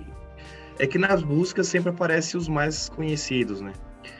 Mas a, a, o anjo, ela, ela hoje já não tá mais ligada à magia do caos, tipo, já não sei, não, não tenho notícias dela. Está voltando, está voltando. É, não posso dar muitos detalhes, mas ah. eu fiz questão de, de mandar mensagem para ela, fiz questão de, de pedir para que ela voltasse, né? Assim, é, é enfim, não, não vou dar detalhes do que vem aí pela frente, mas ela tá voltando sim. Eu recomendo que sigam a Vanju, sabe? É, pelo menos a página de Facebook dela lá é, é interessantíssimo, então. Quem sabe o, o Pedro, quem sabe para uma próxima aí, para ver se a gente consegue trazer ela para cá também. Sim, tava pensando nisso. Fica aí todo o apoio, divulgação, a gente. Seria ótimo ter ela como convidada. Inclusive, lembra que eu tinha comentado de fazer uma questão de misticismo de algumas religiões? A Wanju, ela uhum. manja muito de misticismo cristão. É uma coisa interessante que é raro ter gente que conhece disso. Verdade, verdade. É, é uma ótima potencial convidada, com certeza vou chamar. Sim. E eu achei interessante você ter trazido sobre toda essa questão de, das tretas, né? E essa questão de causar um incômodo, de falar sobre coisas polêmicas, etc. Porque realmente, eu acho que, dando aqui minha opinião sincera sobre toda essa questão, né? De por que as pessoas não, não apontam mais autores, etc. Eu acho que realmente é algo que é inconsciente das pessoas, delas levarem mais a sério, tanto aqui no Brasil, os autores internacionais, né? Quanto no geral, acredito que na maior parte do Ocidente, você levar mais a sério autores homens, né? Por um motivo que às vezes não é que a pessoa ela odeie mulheres ou tem alguma algo ativo, algum pensamento ativo em relação a isso, mas ela tá acostumada a não levar tão a sério, né? O que é triste, mas tá mudando, né? Eu vejo que cada vez mais é, isso vai sendo visto com maus olhos, né? Quando você pega um autor assim mais antigo, tipo Alan Moore, ele pode até ter escrito sobre mulheres dessa forma, mas atualmente quando a gente escreve dessa forma, já é mais criticado, apontado. Então acho que tá caminhando para uma boa direção nesse sentido. Eu espero que sim, mas eu acho que ainda há um longo caminho a ser percorrido e, e eu vejo esse, esse ódio pelos dos brasileiros, pelos próprios brasileiros. Estando aqui, uh, há tanto tempo já, já vai fazer quatro anos agora em novembro, eu vejo que, cara, o Brasil é um dos melhores países para se falar de magia do caos, de escordianismo. É, a gente venceu várias guerras mundiais de memes, né? Uhum. Então, então eu acho que assim, o brasileiro ele tem já isso muito nele. E por que que a gente vai ter que ficar eternamente só pensando naquilo que vem de fora, sabe? Só, só aquilo que vem de fora presta? Só aquilo que vem de fora funciona? Uhum. Eu acho importante a gente ver os autores nacionais. Só que é aquilo, né? A gente tem uma briga de, de ego fortíssima na, nas redes, e óbvio que eu tenho o meu ego, eu, tenho, eu sou enfim, muito voltada para as minhas questões de, de autoproteção e tudo mais. Então, eu não tô tirando, não tô falando que eu sou melhor. Ah, eu não tenho ego, não é, não é isso. Até odeio esse tipo de coisa. Só que essas essas questões, essas brigas de ego eh, vão criando as panelinhas. E aí a gente vai se afastando uns dos outros e vai ignorando o trabalho que o outro está fazendo, ignorando, ignorando, ignorando. Sendo que eu acho que ok, as tretas fomentam muita, muita coisa e são muito importantes, na minha opinião. Até para dar essa essa rixa e dar, e dar esse prazer, né, de você escrever, prazer de fazer algo. É, o ódio, ele, você vai é movido muitas vezes pela força do ódio que a gente fala, né? Porque o ódio, ele, ele é o fogo, ele é aquela coisa que vai te incentivando, te incentivando não, se você está me ignorando, então veja o quanto que eu estou brilhando, né? É uma coisa mais ou menos assim que funciona para mim. Só que ao mesmo tempo, é, isso também é prejudicial, porque a gente vai querendo criar, é, é o que eu estou falando, criar histórias, né? Então a gente vai contando as histórias a partir da nossa panelinha. Então, ah, Vanju não faz parte da minha panelinha, então eu não vou citar que ela existe. Né? Então eu acho que isso é prejudicial, porque quem que é a pessoa neutra, talvez não, é por isso que talvez não dê para escrever sobre a história da magia do caos no Brasil agora. Vai ter que esperar todo mundo morrer, essas, essas tretas todas acabarem, é, para falar sobre a nossa época, né, no caso, e aí falar de uma posição neutra, de alguém que não vai ficar falando a partir da perspectiva da panelinha tal. Perfeito. sabe? Com certeza. Uma visão antropológica, né? Isso com certeza vai ser feito. E eu espero que seja bem feito. Porque, realmente, como você falou, o Brasil tem muito potencial. A gente já abordou isso em alguns episódios mais sobre discordianismo mesmo. E, cara, o Brasil é um cenário perfeito para você ter uma grande comunidade discordiana, né? Mais do que qualquer outro lugar. Inclusive, a gente teve recentemente aí a gloriosa edição dourada do Príncipe Discord, não sei se você ficou sabendo. Mas foi uma edição completamente localizada que fizeram, né? E que eu arriscaria dizer que, cara, eu acho difícil que tenha uma edição do Príncipe Discord melhor no mundo. Inclusive, eu acho que melhor do que até mesmo que a original, sério mesmo. Porque ficou muito incrível. E é essa capacidade de criar memes, né? De memetizar tudo, fazer piada com tudo. Ter muitas referências internas culturais. E eu acho que é, esse potencial é desperdiçado, realmente. Com certeza. Eu ainda quero muito ver as pessoas produzindo e pelo menos convivendo entre si, né? Sem, sem se atacarem o tempo todo. Sim. É, você falou sobre essa questão do ego, né? E, é- assim, é, é um, quase um paradoxo, porque a pessoa que ela aponta pro outro, como você falou mais cedo, né? Essa questão de materialismo e tudo. A pessoa que ela vai apontar pro outro e ela vai criticar, falando assim, ah, olha como essa pessoa, ela tá interessada em meios materiais e olha como eu sou melhor por eu estar me desapegando do meu ego. Isso é uma- um posicionamento completamente ególatra, né? Se a pessoa ela realmente tivesse desprendida do ego, ela não iria apontar o dedo dessa forma. Realmente paradoxal isso. Sim. Mas é como é, né? A gente, quando tava falando de te convidar e tudo, a gente falou lá no grupo, né? Sobre essa questão das tretas e tudo, que, pô, quem nunca viu, né? Todo mundo que acompanha Facebook, Magia do Caos, os grupos e tudo, em algum momento topou com algum tipo de treta, né? Relacionado a, a as suas publicações e tudo. E, assim, foi o que eu falei lá no grupo. Eu tinha certeza que você ia ser gente boa e tudo mais, e ah, confirmei isso. Realmente, assim, não vejo por que as pessoas brigam tanto. As pessoas se levam a sério demais, falta mais discordianismo, né? Exatamente. Você está questão. acabando. Você está acabando, então, com, com a minha. com o respeito que tem por mim, pô. Falando que eu sou gente boa assim. Vou- Sim, o pessoal vai perder o medo. Mas eu acho que falta uma conversa mais direta, assim, né? Porque quando você tá no comentário ali no Facebook, no blog, que seja escrevendo um texto, você fala das outras pessoas, você se distancia muito, né? Quando a gente para, assim, tipo aqui no podcast, pra ter uma conversa direto, um pra um, é muito difícil as pessoas começarem a tretar, né? É igual pessoalmente. Teria que ser algo muito absurdo mesmo, assim, que. Não sei, não consigo nem imaginar, né? o que, que seria necessário. É que assim, dá pra ter discordâncias em ideias e isso é normal, é natural, né? O... Agora, quando extrapola é, essa noção, sei lá, aí, aí fica estranho mesmo. Sim. A única treta que a gente teve aqui no Discord Cast foi entre a Saori, que é a psicóloga, e o Nino Denani. Eles tretaram ao vivo. Mas foi de boa até, foi bem rapidinho. ah, tu pode ouvir aí o, o- depois, né, procurar, se você quiser o episódio com o Nino Denani, foi ao ar a treta deles. Mas, assim, foi bem de leve também. É aquilo que eu, que eu acabei de falar. Por ser áudio e tal, as pessoas acabam se tratando muito, com muito mais educação, né? Do que se fosse por texto.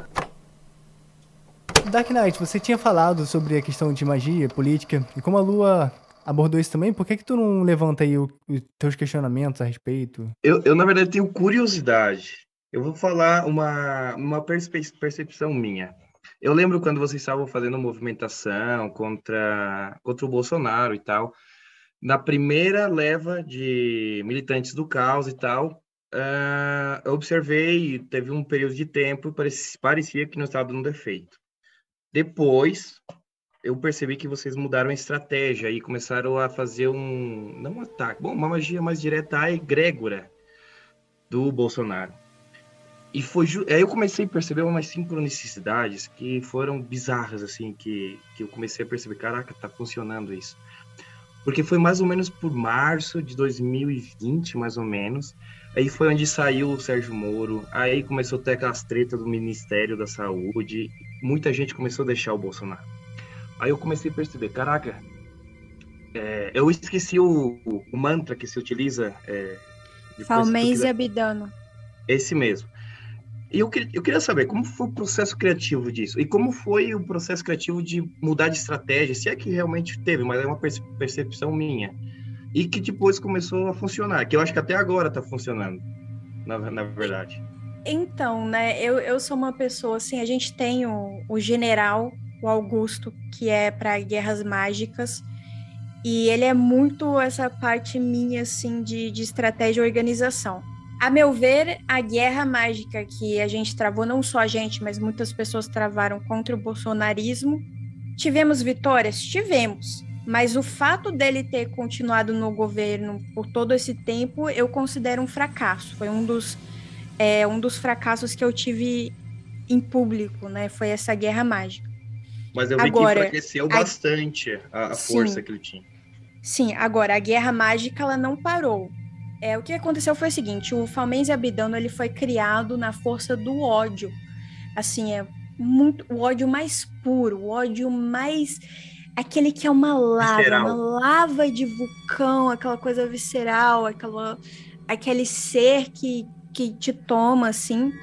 E o Falmense Abidano, ele vem. A, a frase era mais ou menos. Que, que deu origem para isso, era mais ou menos. Foda-se a egrégora do Bolsonaro e cortando o Deu Falmense Abidano. Hum, E aí a gente criou essa, essa, essa bomba. Então ele é, ele é uma bomba muito forte que tem nele mesmo. No, o nome Falmense Abidano já é um mantra que é para facilitar e tudo é um mantra é, e a forma dele já é o sigilo, então é para facilitar mesmo. E eu tive experiências extremamente fortes com ele, eles na verdade, porque são duas cabeças, é, no astral, mas coisas assim absurdas de, de ver ele comendo cabeças de porco, de ver é, Bolsonaro catando lixo, um- uns pesadelos, uns sonhos, umas coisas muito, muito loucas, assim. Caraca. Realmente, uma parte do nosso ataque mágico foi para pegar aliados. Então, a gente foi. é, o Guedes não caiu, o Guedes era um dos alvos, mas o Sérgio Moro foi um dos alvos. É, vários, vários alvos do, do ministério da época, os nomes da época, a gente foi se focando ali, porque a gente sabia que o Bolsonaro em si ele tá, ele é muito blindado. sim. E por que, que ele é tão Com certeza. blindado? A gente, a gente descobriu qual o motivo. Porque chegou no momento que o Bolsonaro, ele não é um, um ser, ele é uma carcaça. Então, ele é como se fosse um, um avatar negativo, digamos assim, é, de- dessa egrégora que é uma egrégora mundial, né?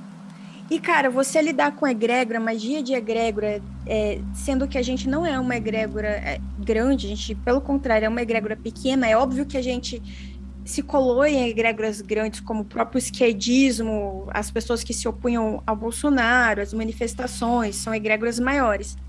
Mas a gente em si, que estava ali na, na linha de frente, lutando e fazendo os rituais e não sei o quê, a gente é muito pequeno em relação à egrégora e à paixão cega que sentem por ele. Aí o que aconteceu? A gente tava lá lutando, cara, gente- é, eu sabia que 2022 ia dar muita merda para muita gente, é, tanto que eu criei o meu. ahn, criei um texto, né? Tipo um manifesto sobre como sobreviver a 2022, porque eu sabia que muita gente ia perder muita coisa, blá blá blá. Uma merda incrível. Aí a gente teve algumas perdas. Então, assim, teve pessoas que tiveram casas invadidas, e levaram tudo, todos os computadores, tudo não sei o quê. Então a gente teve, teve algumas é, perdas nesse sentido, assim, de, de ataques deles mesmo. E, e aí a gente chegou à conclusão de que a gente precisava não parar o ataque, mas não torná-lo tão público. E foi aí que eu deletei todas as. tudo que tinha, assim, falei que. Coloquei um post lá, nada a ver, falando que significava paz e amor. É, deletei tudo porque, assim, é muito fácil para mim, estando na Austrália, e foi por isso que eu me mudei, Uhum. fazer os ataques mágicos. Só que as pessoas que estão no Brasil, que estão participando do, do grupo Magia do Caos, É o que leva chumbo. elas é o que leva ao problema. Então eu falei assim, não, a gente tem que ir para um local que as pessoas parem de falar sobre isso, porque eles já sabem, eles já estão cientes do que está acontecendo e tornar isso público não está sendo a estratégia boa para as pessoas que estão na linha de frente. Então, com Então- essas perdas, pode falar. Não, eu quero perguntar, então tinha gente que defendia o Bolsonaro que estava revidando? Não, mas é claro. governo? Cara, o Bolsonaro, ele deve ter, ele deve pagar uma grana alta pra esses terreiros, né, e tal, fazerem a defesa, de verdade. Sacrifícios, mas assim, é, qual que- quais são as linhas de defesa do Bolsonaro? Ele tem várias. A primeira e a maior delas são dos cristãos fanáticos que ficam orando, orando, orando, orando, orando. Você vê, isso tem corrente no, no Twitter, tem corrente tudo. Tem ocultistas imbecis também fazendo trabalhos para eles, tanto que eu, é, eu me desliguei de muita gente, recebi, tinha um satanista fazendo trabalho para ele, e ele me mandou mensagem puto falando, mas por que você tá falando mal de Bolsonaro? Falei, cara, você não tem ideia do que você está fazendo. Bloque, bloque, bloque. Eu bloqueei muita gente, eu entrei na, na, na briga mesmo. E assim, eu não. é, eu era o tipo de pessoa que eu não suportava uma pessoa bolsonarista perto de mim. Era assim, é, é, não, não tinha como, né? Então, é, e além desses ocultistas que eu considero muito imbecis, especialmente se continuam fazendo isso depois de tudo que aconteceu, é, fazendo trabalhos para ele, tem os que são pagos, né? E aí são, a gente sabe como é que funciona, são sacrifícios mesmo. E aqui eu não posso falar é, determinadas coisas, mas não são só sacrifícios animais. Fica aí na imaginação de vocês o que vocês acham, tá? Inclusive houve um sacrifício, teoricamente, houve um outro sacrifício aí bem recentemente. Pesquisem, pesquisem que vocês vão saber do que, que eu tô falando. Ah, Eu não posso ficar dando detalhes aqui, mas a gente. é, não é que o Famese Abidano é, você não pode falar sobre ele, não pode ser público, não, não é isso. É que a gente decidiu que ia fazer muito entre nós e não é, ao vivo, sabe? Que eu entrava ao vivo, eu entrava ao vivo para falar. É porque o mantra você fala 108 vezes, né? Eu entrava ao vivo para falar e, e, cara, por mais proteção que eu colocasse, por mais coisa que eu colocasse, eu, é, eu falei assim: não, não, não, não tem como entrar ao vivo para fazer isso aqui. Isso aqui você tem que pegar pessoas é, à mão, passar elas por um treinamento militar, espiritual, tá? E aí você, a partir daí, você pode lidar com elas e participar da guerra. Fora isso, cara, é, a questão de viralizar, porque assim, a estratégia da viralização do Fomense, né, que até saiu na carta capital, ela era uma estratégia boa. Podia dar muito certo se viralizasse cada vez mais. Só que muitas pessoas sairiam feridas disso. E já estavam sendo feridas por causa disso. Então, assim, aí eu tinha duas opções. Ou seguir a mesma estratégia e continuar viralizando cada vez mais, a ponto uh, de se tornar um negócio super vira viral, ou tá ok, já tá bom onde tá, já chegou onde tem que chegar, mas não vamos também expor todo mundo. E daí o próprio Falmense chegou e falou: não exponha, deixa isso na, na surdina, só quem tem que saber vai saber. Se tem que chegar em alguém, vai chegar, entendeu? É, porque, porque assim, a lição que a gente tira disso tudo, né, na prática, é que guerras mágicas não é brincadeira, né? E obviamente por ser, por estar viralizando nessa época e muita gente que tinha essa, essa raiva, né? ah, se estava iniciando em magia e tal e, e entrava nessa egrégora, nessa nesse vórtice, né? E se não tinha eh, proteção, ou que não se tinha um cuidado mais de treinamento mágico, realmente tomava bomba, né? Porque aí, enfim, eu- ou seja, é interessante esse cuidado que tu acabou tendo depois, né? E o bastidor incrível que, bom, a gente não vai ficar falando sobre magia de ataque aqui, que não é não é o ideal, mas quem entende um pouquinho de magia já já pegou os lances aí nas entrelinhas, vamos dizer assim. Eu acredito muito em relação ao ataque mágico, né? Eu sempre trago exemplos de desenhos, né? Então eu vou citar hoje Avatar de novo. que em Avatar a Lenda de Aang tem um episódio em que o Airo, ele tá explicando como você evoca um raio, né? Porque os raios em Avatar, eles não são como os elementos que são dobrados. O raio, ele é canalizado. Então, para você canalizar um raio, para ele não te matar, você tem que fazer com que ele passe pelo seu corpo de uma ponta a outra para você poder direcionar. A partir do momento que ele sai de você, você não controla mais, entendeu? E a pessoa, quando ela recebe esse raio, ela pode também redirecionar. Enfim, isso pode ser feito ad eterno. Mas a pessoa que ela não tem a capacidade de, faz, de canalizar isso por dentro dela, ela deixa essa corrente passar por todo o corpo dela e ela morre. Então eu acredito que, pelo menos na visão que eu tenho particular, né, de ataque mágico, é bem assim mesmo. Você tá canalizando algo muito forte. E se você não souber canalizar, isso vai explodir em você. E você pode acabar bem prejudicado com isso. Por isso que eu acho que também fica aí a recomendação para quem tá se interessando por magia e tá começando a aprender não tentar, né, esse tipo de coisa sem ter um domínio, né, do, do que está fazendo e tudo mais. É, o Carol, ele diz que guerra mágica é como uma briga de granadas. Você joga uhum. granada, pode acertar quem tá perto, pode não pegar, pode, pode ser que a pessoa pegue sua granada e joga, jogue de volta em você. Exato, a gente inclusive, é, dentro dos especulares da, da Guerra Mágica, né, que a gente tem o um manual o breve manual do Guerreiro Mágico no próprio livro Via. A gente tem o Louco, né? Que ele é um filho, entre aspas, de Eres.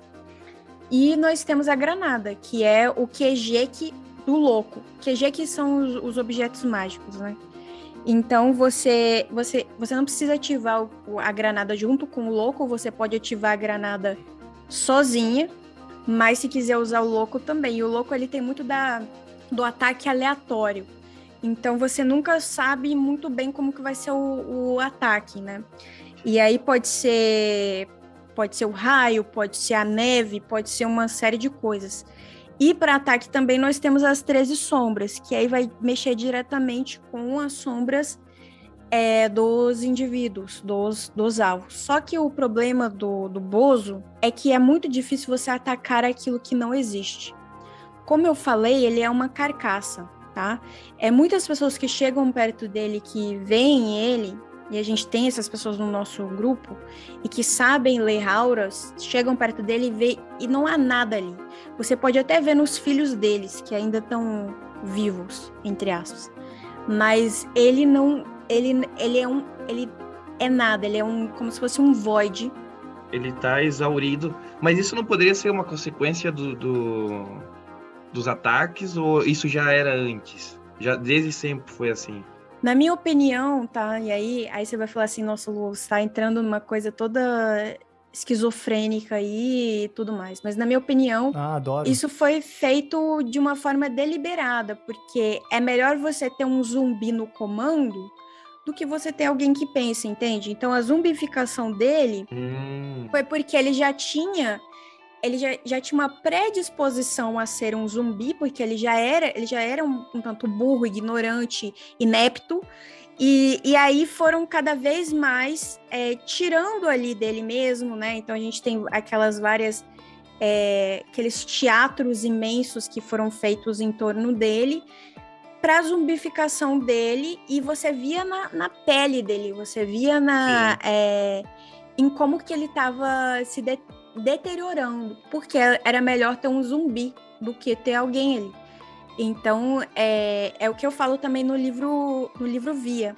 Na parte de egrégoras, eu vou falar muito sobre o que, que é, um, como diferenciar uma egrégora saudável de uma egrégora de zumbis, né, de seres zumbificados.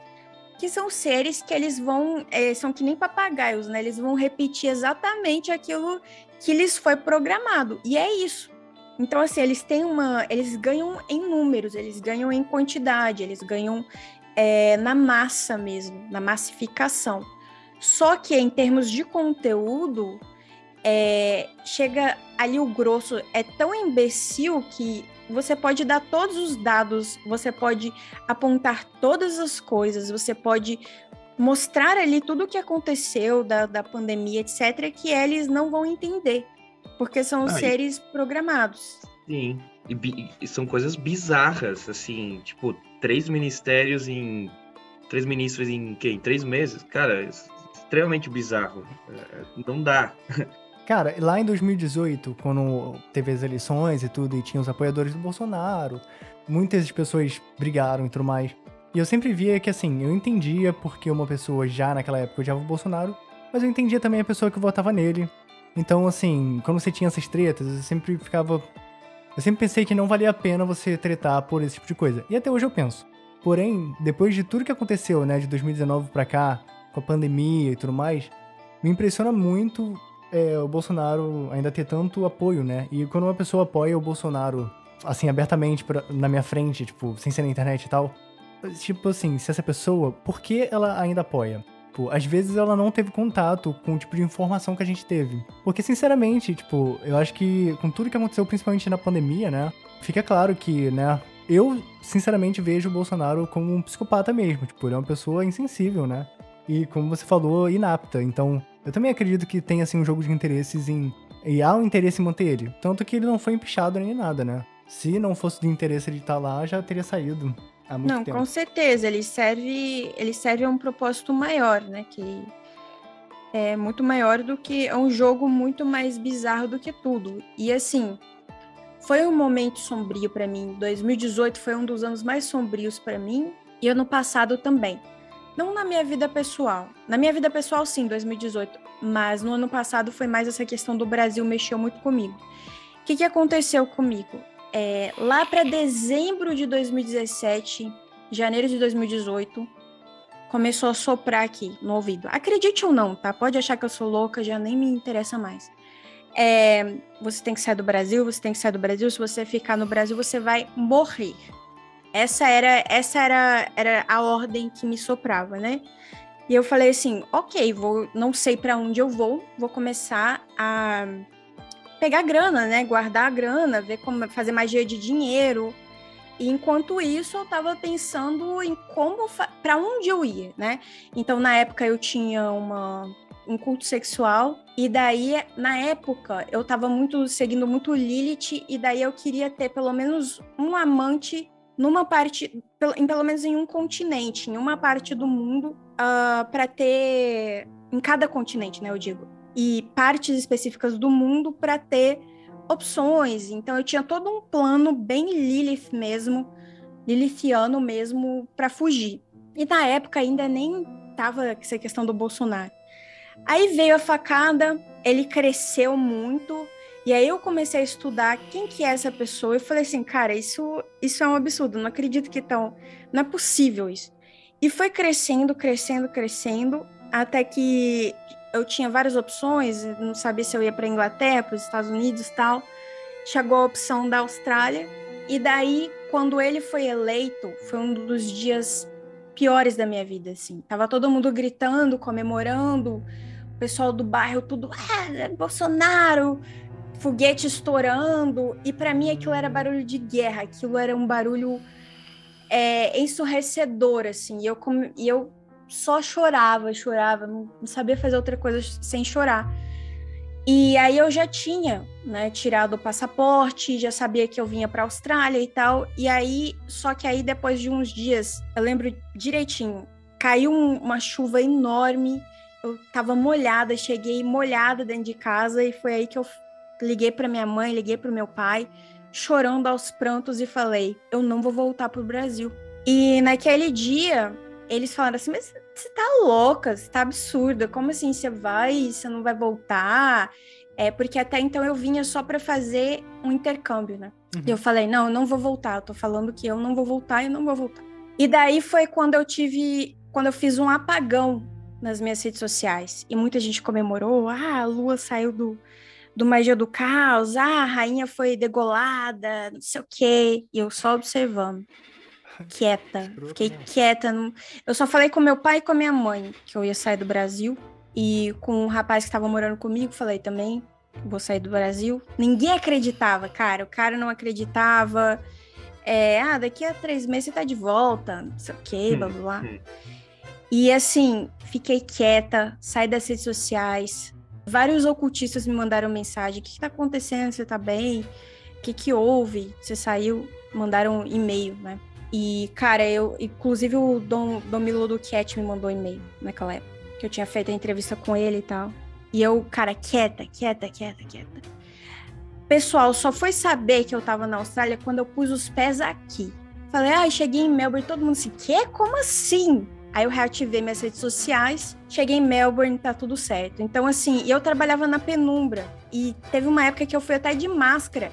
Eu não sei, eu entrei numa paranoia, eu entrei numa, numa coisa assim que eu não queria aparecer. Eu queria só me, me resguardar, porque o Brasil tinha se tornado um campo de guerra para mim. Eu ia na padaria, falavam do Bolsonaro, ai, porque esses esquerdistas, não sei o quê. E eu, cara, não, não é possível que eu tô ouvindo essas coisas, assim. É, tava, um, tava uma sensação de guerra, sabe, assim. E aí eu publiquei, tempos depois aqui, já, no, já em Melbourne, com as redes reativadas e tal, eu publiquei um vídeo que eu falava que o Bolsonaro, ele era um, um, um largato. Como é que é o nome? Esqueci reptiliano. agora. Um reptiliano, isso. Só que, cara, era uma metáfora uhum uhum. pro, pro que para aquilo que estava acontecendo. E eu falei, cara, ele tem ele tem um, um governo que é para destruir o Brasil, que é para matar pessoas, que é não sei o quê. Falei muita coisa e foi um, um, dos vídeos mais criticados do meu canal. E na época eu falei assim, ah, quer saber, eu vou, vou remover essa, esse vídeo. E hoje eu infelizmente falei, putz, eu não devia ter removido esse vídeo, sabe? Porque eu entendi de onde eu tava vindo, que que eu, por que, que eu tava postando aquilo. Mas o pessoal ficou e encaquestou com a questão do reptiliano e foi muito hate. Foi, foi um dos vídeos mais hateados do, do meu canal, assim. E aí foi acontecendo tudo que foi acontecendo, né? E assim, para quem tá de fora, eu tô de fora, eu acho que é até pior, não é pior no porque vocês estão vendo, vocês estão vivendo, né? Então vocês estão vivendo as consequências. Mas a gente entende mais a gravidade, porque eu acho que sinceramente a maior parte dos brasileiros se acomodou.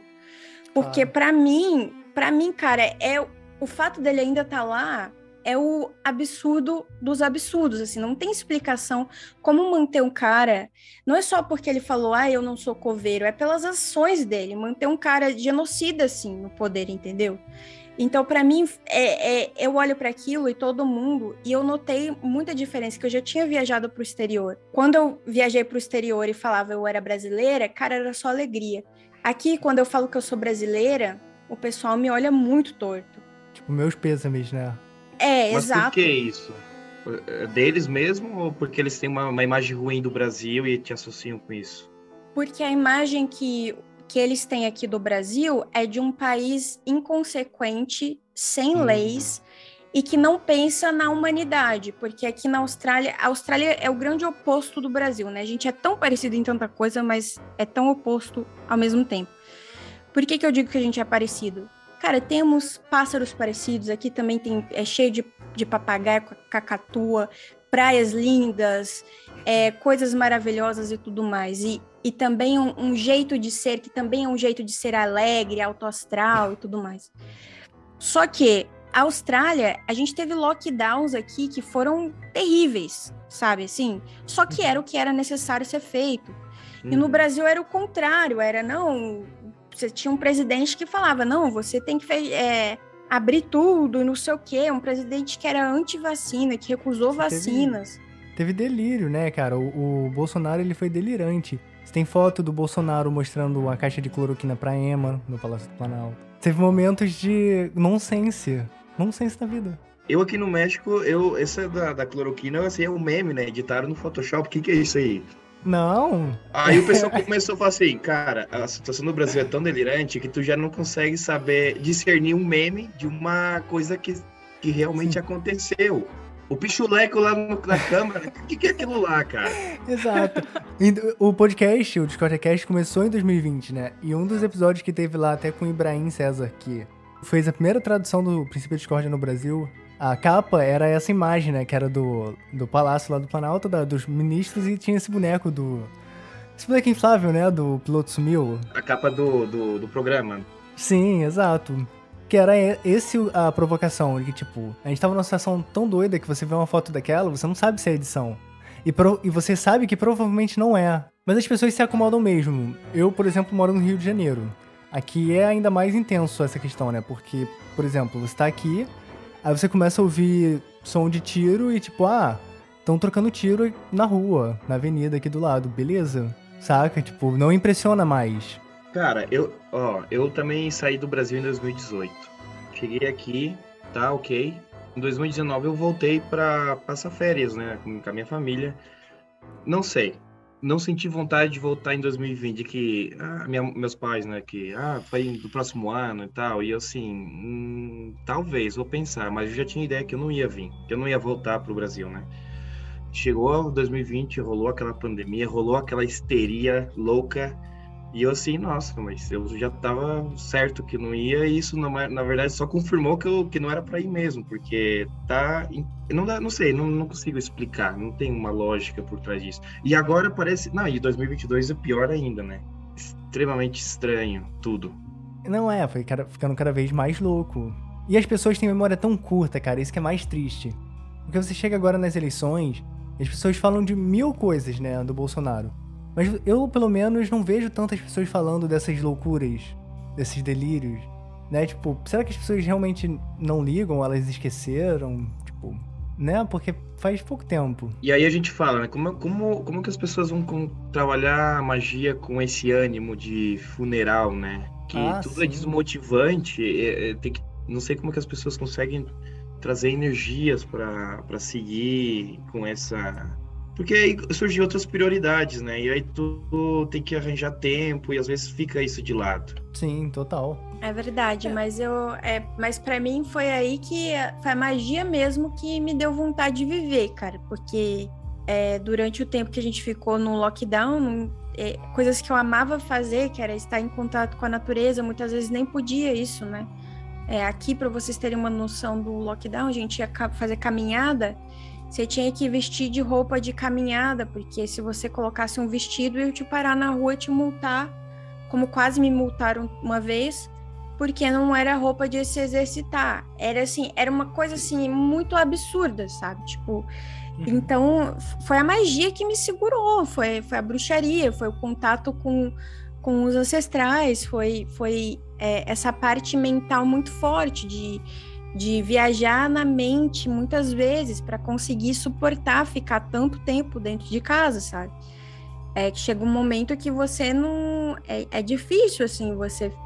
Eu sou uma pessoa extrovertida, então eu preciso ter um contato, é, se não com pessoas, pelo menos com o lado de fora da, de casa, sabe? Então, então eu acho que, assim, eu sei que, que às vezes você fica, ah, é muito desestimulante, mas, cara, faz um processo de treinamento, faz uma coisa que te estimule. Eu considero muito isso, porque a magia é uma das maiores ferramentas que a gente tem para construir nossa realidade. A gente pode, eu acredito fielmente nisso, a gente pode literalmente mudar nossa realidade a partir da perspectiva individualista.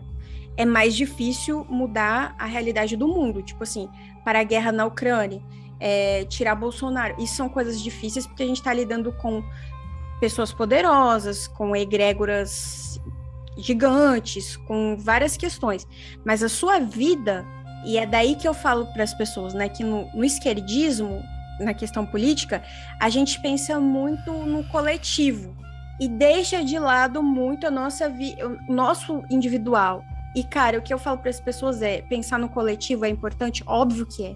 Mas muitas vezes eu vejo muitas pessoas se, se sacrificando pelo coletivo e não fazendo nada pelas próprias vidas sabe? Porque tem essa moral dentro do esquerdismo de que ah, a gente não pode ter uma vida boa porque há pessoas que não têm essa vida, sabe? Então tem, tem essa moral assim de ah, mas fulano ele tem um carro, ah, mas fulano vive bem. Então a gente é, acaba olhando para as pessoas que conseguiram sair dessa uh, dessa roda de, de sofrimento material como algo ruim, sendo que não é essa a minha visão. Eu tenho uma visão esquerdista um tanto diferente, que na minha visão de esquerda, a riqueza, ela deve ser para todos, óbvio.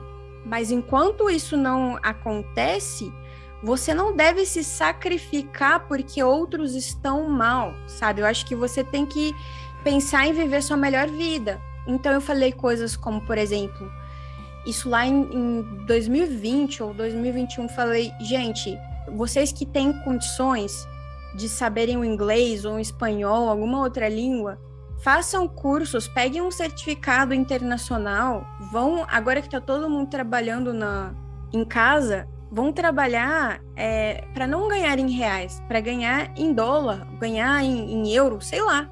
É óbvio que não vão ser todas as pessoas que vão ter condições de fazer isto, óbvio que não.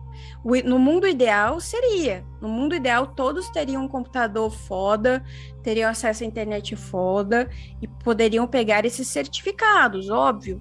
Mas, assim, eu não acho que você deve não estudar. Ah, eu não vou estudar, pegar o certificado estrangeiro, porque é o estrangeiro e, e a moeda do. Não, cara, foca na tua vida, sabe? Tipo assim, é, dê seu máximo para você conseguir o, o, melhor que você pode viver, porque eu sabia que, o, que a moeda brasileira ia desvalorizar pra caralho.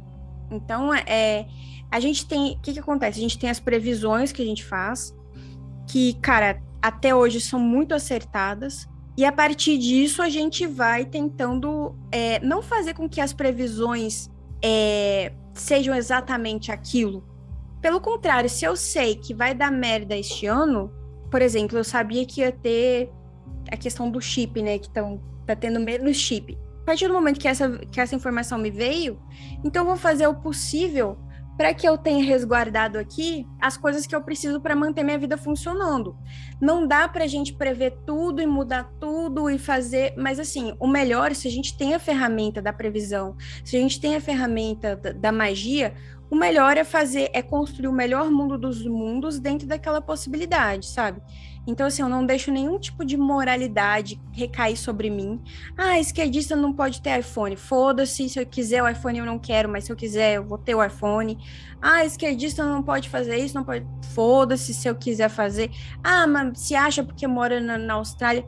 Ainda bem que sai do Brasil, que eu tenho certeza se eu tivesse do Brasil eu teria ido parar num hospital, porque eu tenho problemas de de pulmão, né? Meu pulmão não é a coisa mais forte do mundo. Então, assim, o que eu puder fazer para evitar, óbvio, um dia eu vou morrer, mas assim, para evitar coisas ruins na minha vida, usando magia, magia é a ferramenta, tá aqui, eu vou usar, cara. Vou usar e, e é esse o recado que eu quero deixar para vocês.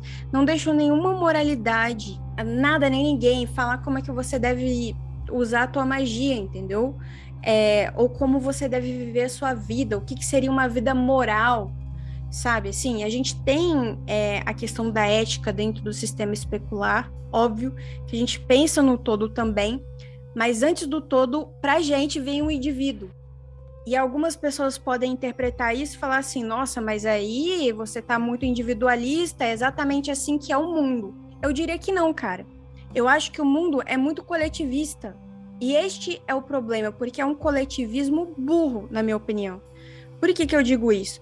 Se você fosse um individualista que pensasse, não, eu vou ser a minha melhor versão e vou ter a melhor vida que eu puder ter, e depois que eu arrumar a minha vida, eu vou prestar atenção na vida do outro, o mundo seria muito melhor.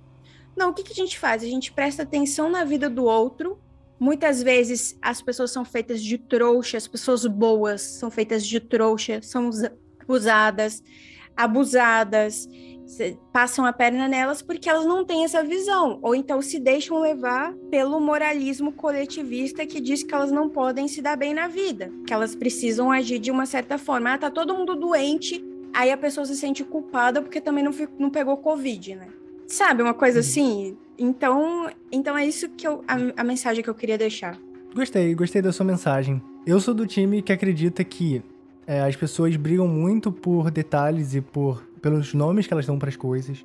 Então as pessoas elas brigam por significados de coisas, quando na verdade elas querem no geral coisas em comum. Elas querem o bem para si, para as pessoas que, estão ao redor delas. Elas podem até discordar da forma como chegar a esses objetivos, ou então ter uma compreensão errada da realidade ao redor dela. Mas no fundo, na prática, não importa tanto, né? E acaba que o governo, a política, ela acaba colocando as pessoas umas contra as outras, quando na verdade elas não têm nenhuma relevância para a política e elas não têm nenhum papel, né, direto na política em si. E a política também não está em tanto contato com a vida delas quanto elas às vezes acabam imaginando que, que, que tem, né? Porque, por exemplo, independente de quem ganhar a eleição agora, a sua vida vai continuar como ela continuaria, saca? Talvez não faça tanta diferença assim. Então, por que, que você vai, às vezes, brigar com pessoas próximas, perder amizades e perder tudo? Eu sou do time que acredita que não vale a pena. E eu acho que, assim, é, independente do que aconteça, né, eventualmente, em questão de política, a vida vai continuar e as pessoas que você gosta, independente do que elas acreditam ou não, elas vão querer o melhor para você e para elas mesmas. Então, se cada um pensar exatamente como você falou, se cada um fizer o certo pelo certo, por si mesmo e pelo próximo que ela gosta, já é o suficiente. Se todo mundo pensasse nisso, seria só isso que seria necessário, né? É, eu, eu, eu sou, concordo em partes, mas eu sou do time da Ursal, né? Então. os ursalinos univos. Sim, e olha, aqui por exemplo no podcast, né? O Cinério não falou muita coisa, mas ele é economista, né? E ele é mais liberal. Eu e o Dark Knight, nós somos mais voltados, assim, para uma zenarquia, né? Algo mais apolítico, mas também mais individualista, como você tá falando. Acho que todo mundo aqui valoriza o individualismo, por mais que todo mundo reconhece que o coletivismo eu diria mais a coletividade. Tipo, o senso de coletivo é muito importante. E as pessoas conseguem, né, conversar e concordar em muitas coisas. Eu acho que isso é o que mais falta. Acho que não tem por que brigar. Não se pode derrotar a prefeitura. Mostre os impostos. Não pode política ou religião. A propaganda inimiga que está no meio dos protestos. Abaixo os impostos! Abaixo os impostos! Nós vimos tudo isso no século XX agora no século XXI. É hora de levantar e ver que não podemos nos permitir e ficar presos neste labirinto. Não podemos nos submeter à desumanidade. Você não estou preocupado com o que está acontecendo neste mundo. Eu estou preocupado com a estrutura, estou preocupado com o sistema de controle, aqueles que controlam minha vida, aqueles que procuram controlar ainda mais. Eu quero liberdade, droga! É isso que eu quero e vocês deviam querer! Cabe a cada um de nós nos libertarmos e convocarmos o ganancioso, o odiado, o invejoso e sim a insegurança! Porque isso é o método central do controle. Basta nos sentirmos patéticos, pequenos e expostos a desistir de nossa soberania, nossa liberdade, nosso destino. Temos que perceber que estamos sendo condicionados em uma massa de escala. Comece a desafiar esse estado coletivo de escravidão. O século XXI vai ser um novo século, não o século da escravidão, não o século das mentiras e questões sem importância. E classismos e status e todo o resto de métodos de controle vai ser a era da humanidade. Lutar por uma coisa pura, uma coisa certa. Que modo de bobagem, democrata, liberal, republicano e conservador estão todos aí para te controlar. Dois lados da mesma moeda, duas equipes de comando disputando o controle do cargo principal da escravidão e incorporação. A verdade está aí na sua frente, mas eles planejam esse buffet de mentiras. Eu estou cansado disso e não vou me dispor. A resistência não é útil, nós vamos vencer essa coisa! A humanidade é boa demais, não somos um bando de miseráveis! Vamos nos levantar e vamos ser humanos! Vamos nos importar com as coisas verdadeiras, as coisas que importam! A criatividade, o espírito humano dinâmico se recusam a se entregarem! Bom, isso é tudo que eu tenho a dizer. Eu vejo vocês no tribunal.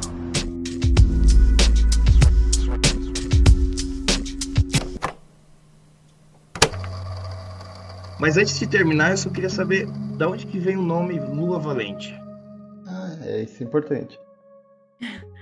Ah, então, é, eu sou uma pessoa que eu tenho muitas pessoas dentro de mim.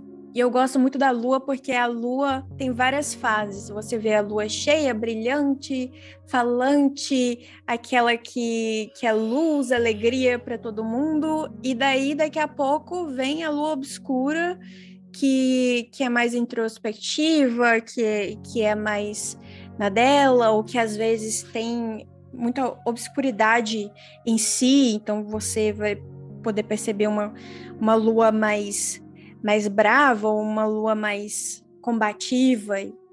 Então eu gosto muito dessa ideia das fases da lua, da magia lunar, é algo que, que sempre me fascinou muito, de como a lua se transforma, de como ela morre e renasce a cada mês. E eu sou muito assim, eu tenho, eu tenho essas pessoas dentro de mim, esses seres dentro de mim. Então, eu não sou eu, né? Eu sou nós. Hum. E valente é porque eu acho que é muito importante você ser capaz de lutar pelo aquilo que você acredita e pelo aquilo que você deseja na sua vida. Então, a valentia não é só na parte ah, da batalha mágica, né? Ela é também assim a coragem de você lutar pela sua verdadeira vontade, a coragem tanto positiva da motivação de você levantar da sua cama e correr atrás das suas coisas e fazer teu trabalho e não pedir desculpa por existir, tanto também daquela questão mais combativa mesmo, da força do ódio, né? De você é, não, se, se não vão me dar um espaço, se não vão abrir as portas para mim, é, se não vão falar meu nome, eu faço questão de eu mesma é, fazer meu espaço, abrir as portas, falar meu nome, é, e por aí vai, sabe? Então é, é, por isso que é valentia, porque é, nós somos uma pessoa, né, representada por, pela Lua Valente, que, que corre atrás e não, e, não tem, e não tem medo do que falam dela, entendeu? Mais ou menos por aí. Interessante. Muito bacana. Alguém quer fazer mais alguma pergunta, falar mais alguma coisa? Sinério? Não, eu achei bem interessante, eu gostei bastante. Inclusive, rendeu muito mais do que eu pensei que renderia. Não, sim, a gente abordou muitos temas. Foi um dos episódios mais longos do que eu acho que a gente gravou, na real. Eu também acho. Não, é, sim, tá no top 10 com certeza. Já temos aí quase 60 episódios, tá no top 10, de fato. Mas então é isso. Lua, muito obrigado por ter aceitado aqui participar. Você foi muito simpática, você falou muito bem, falou bastante, né? A gente adora quando o convidado fala muito. Que É uma bom. coisa. Não, eu que agradeço e quando precisarem de alguma coisa, podem mandar o, o e-mail também. E se tiver alguma coisa que querem que eu faça propaganda, alguma coisa assim, pode, pode mandar à vontade que as portas estão abertas. Pô, brigadão, Lua. Valeu mesmo, tá? Eu que agradeço. Beijão, então. Tchau, tchau, gente. Obrigado, tchau. Valeu, boa noite. bom. Tchau, tchau. Não se esqueça de apoiar o podcast. Se você gosta do podcast, quer que o podcast continue, doe pra gente no Pix que tá na descrição, no nosso e-mail de. Não se esqueça também de seguir a gente nas nossas redes sociais. No Facebook a gente tem a página que é Discordia Filosofia Discordiana. E no Instagram, que é arroba discordia.cast.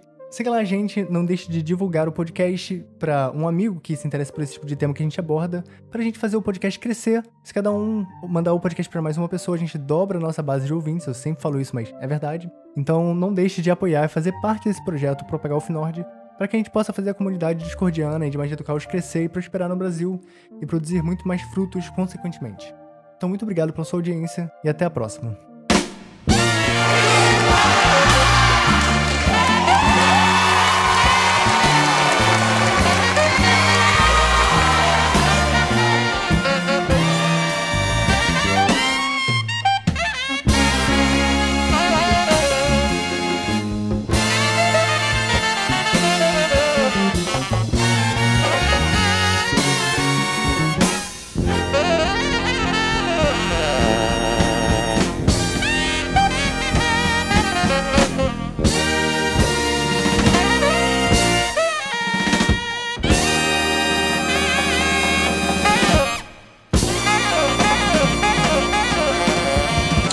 Esquisita!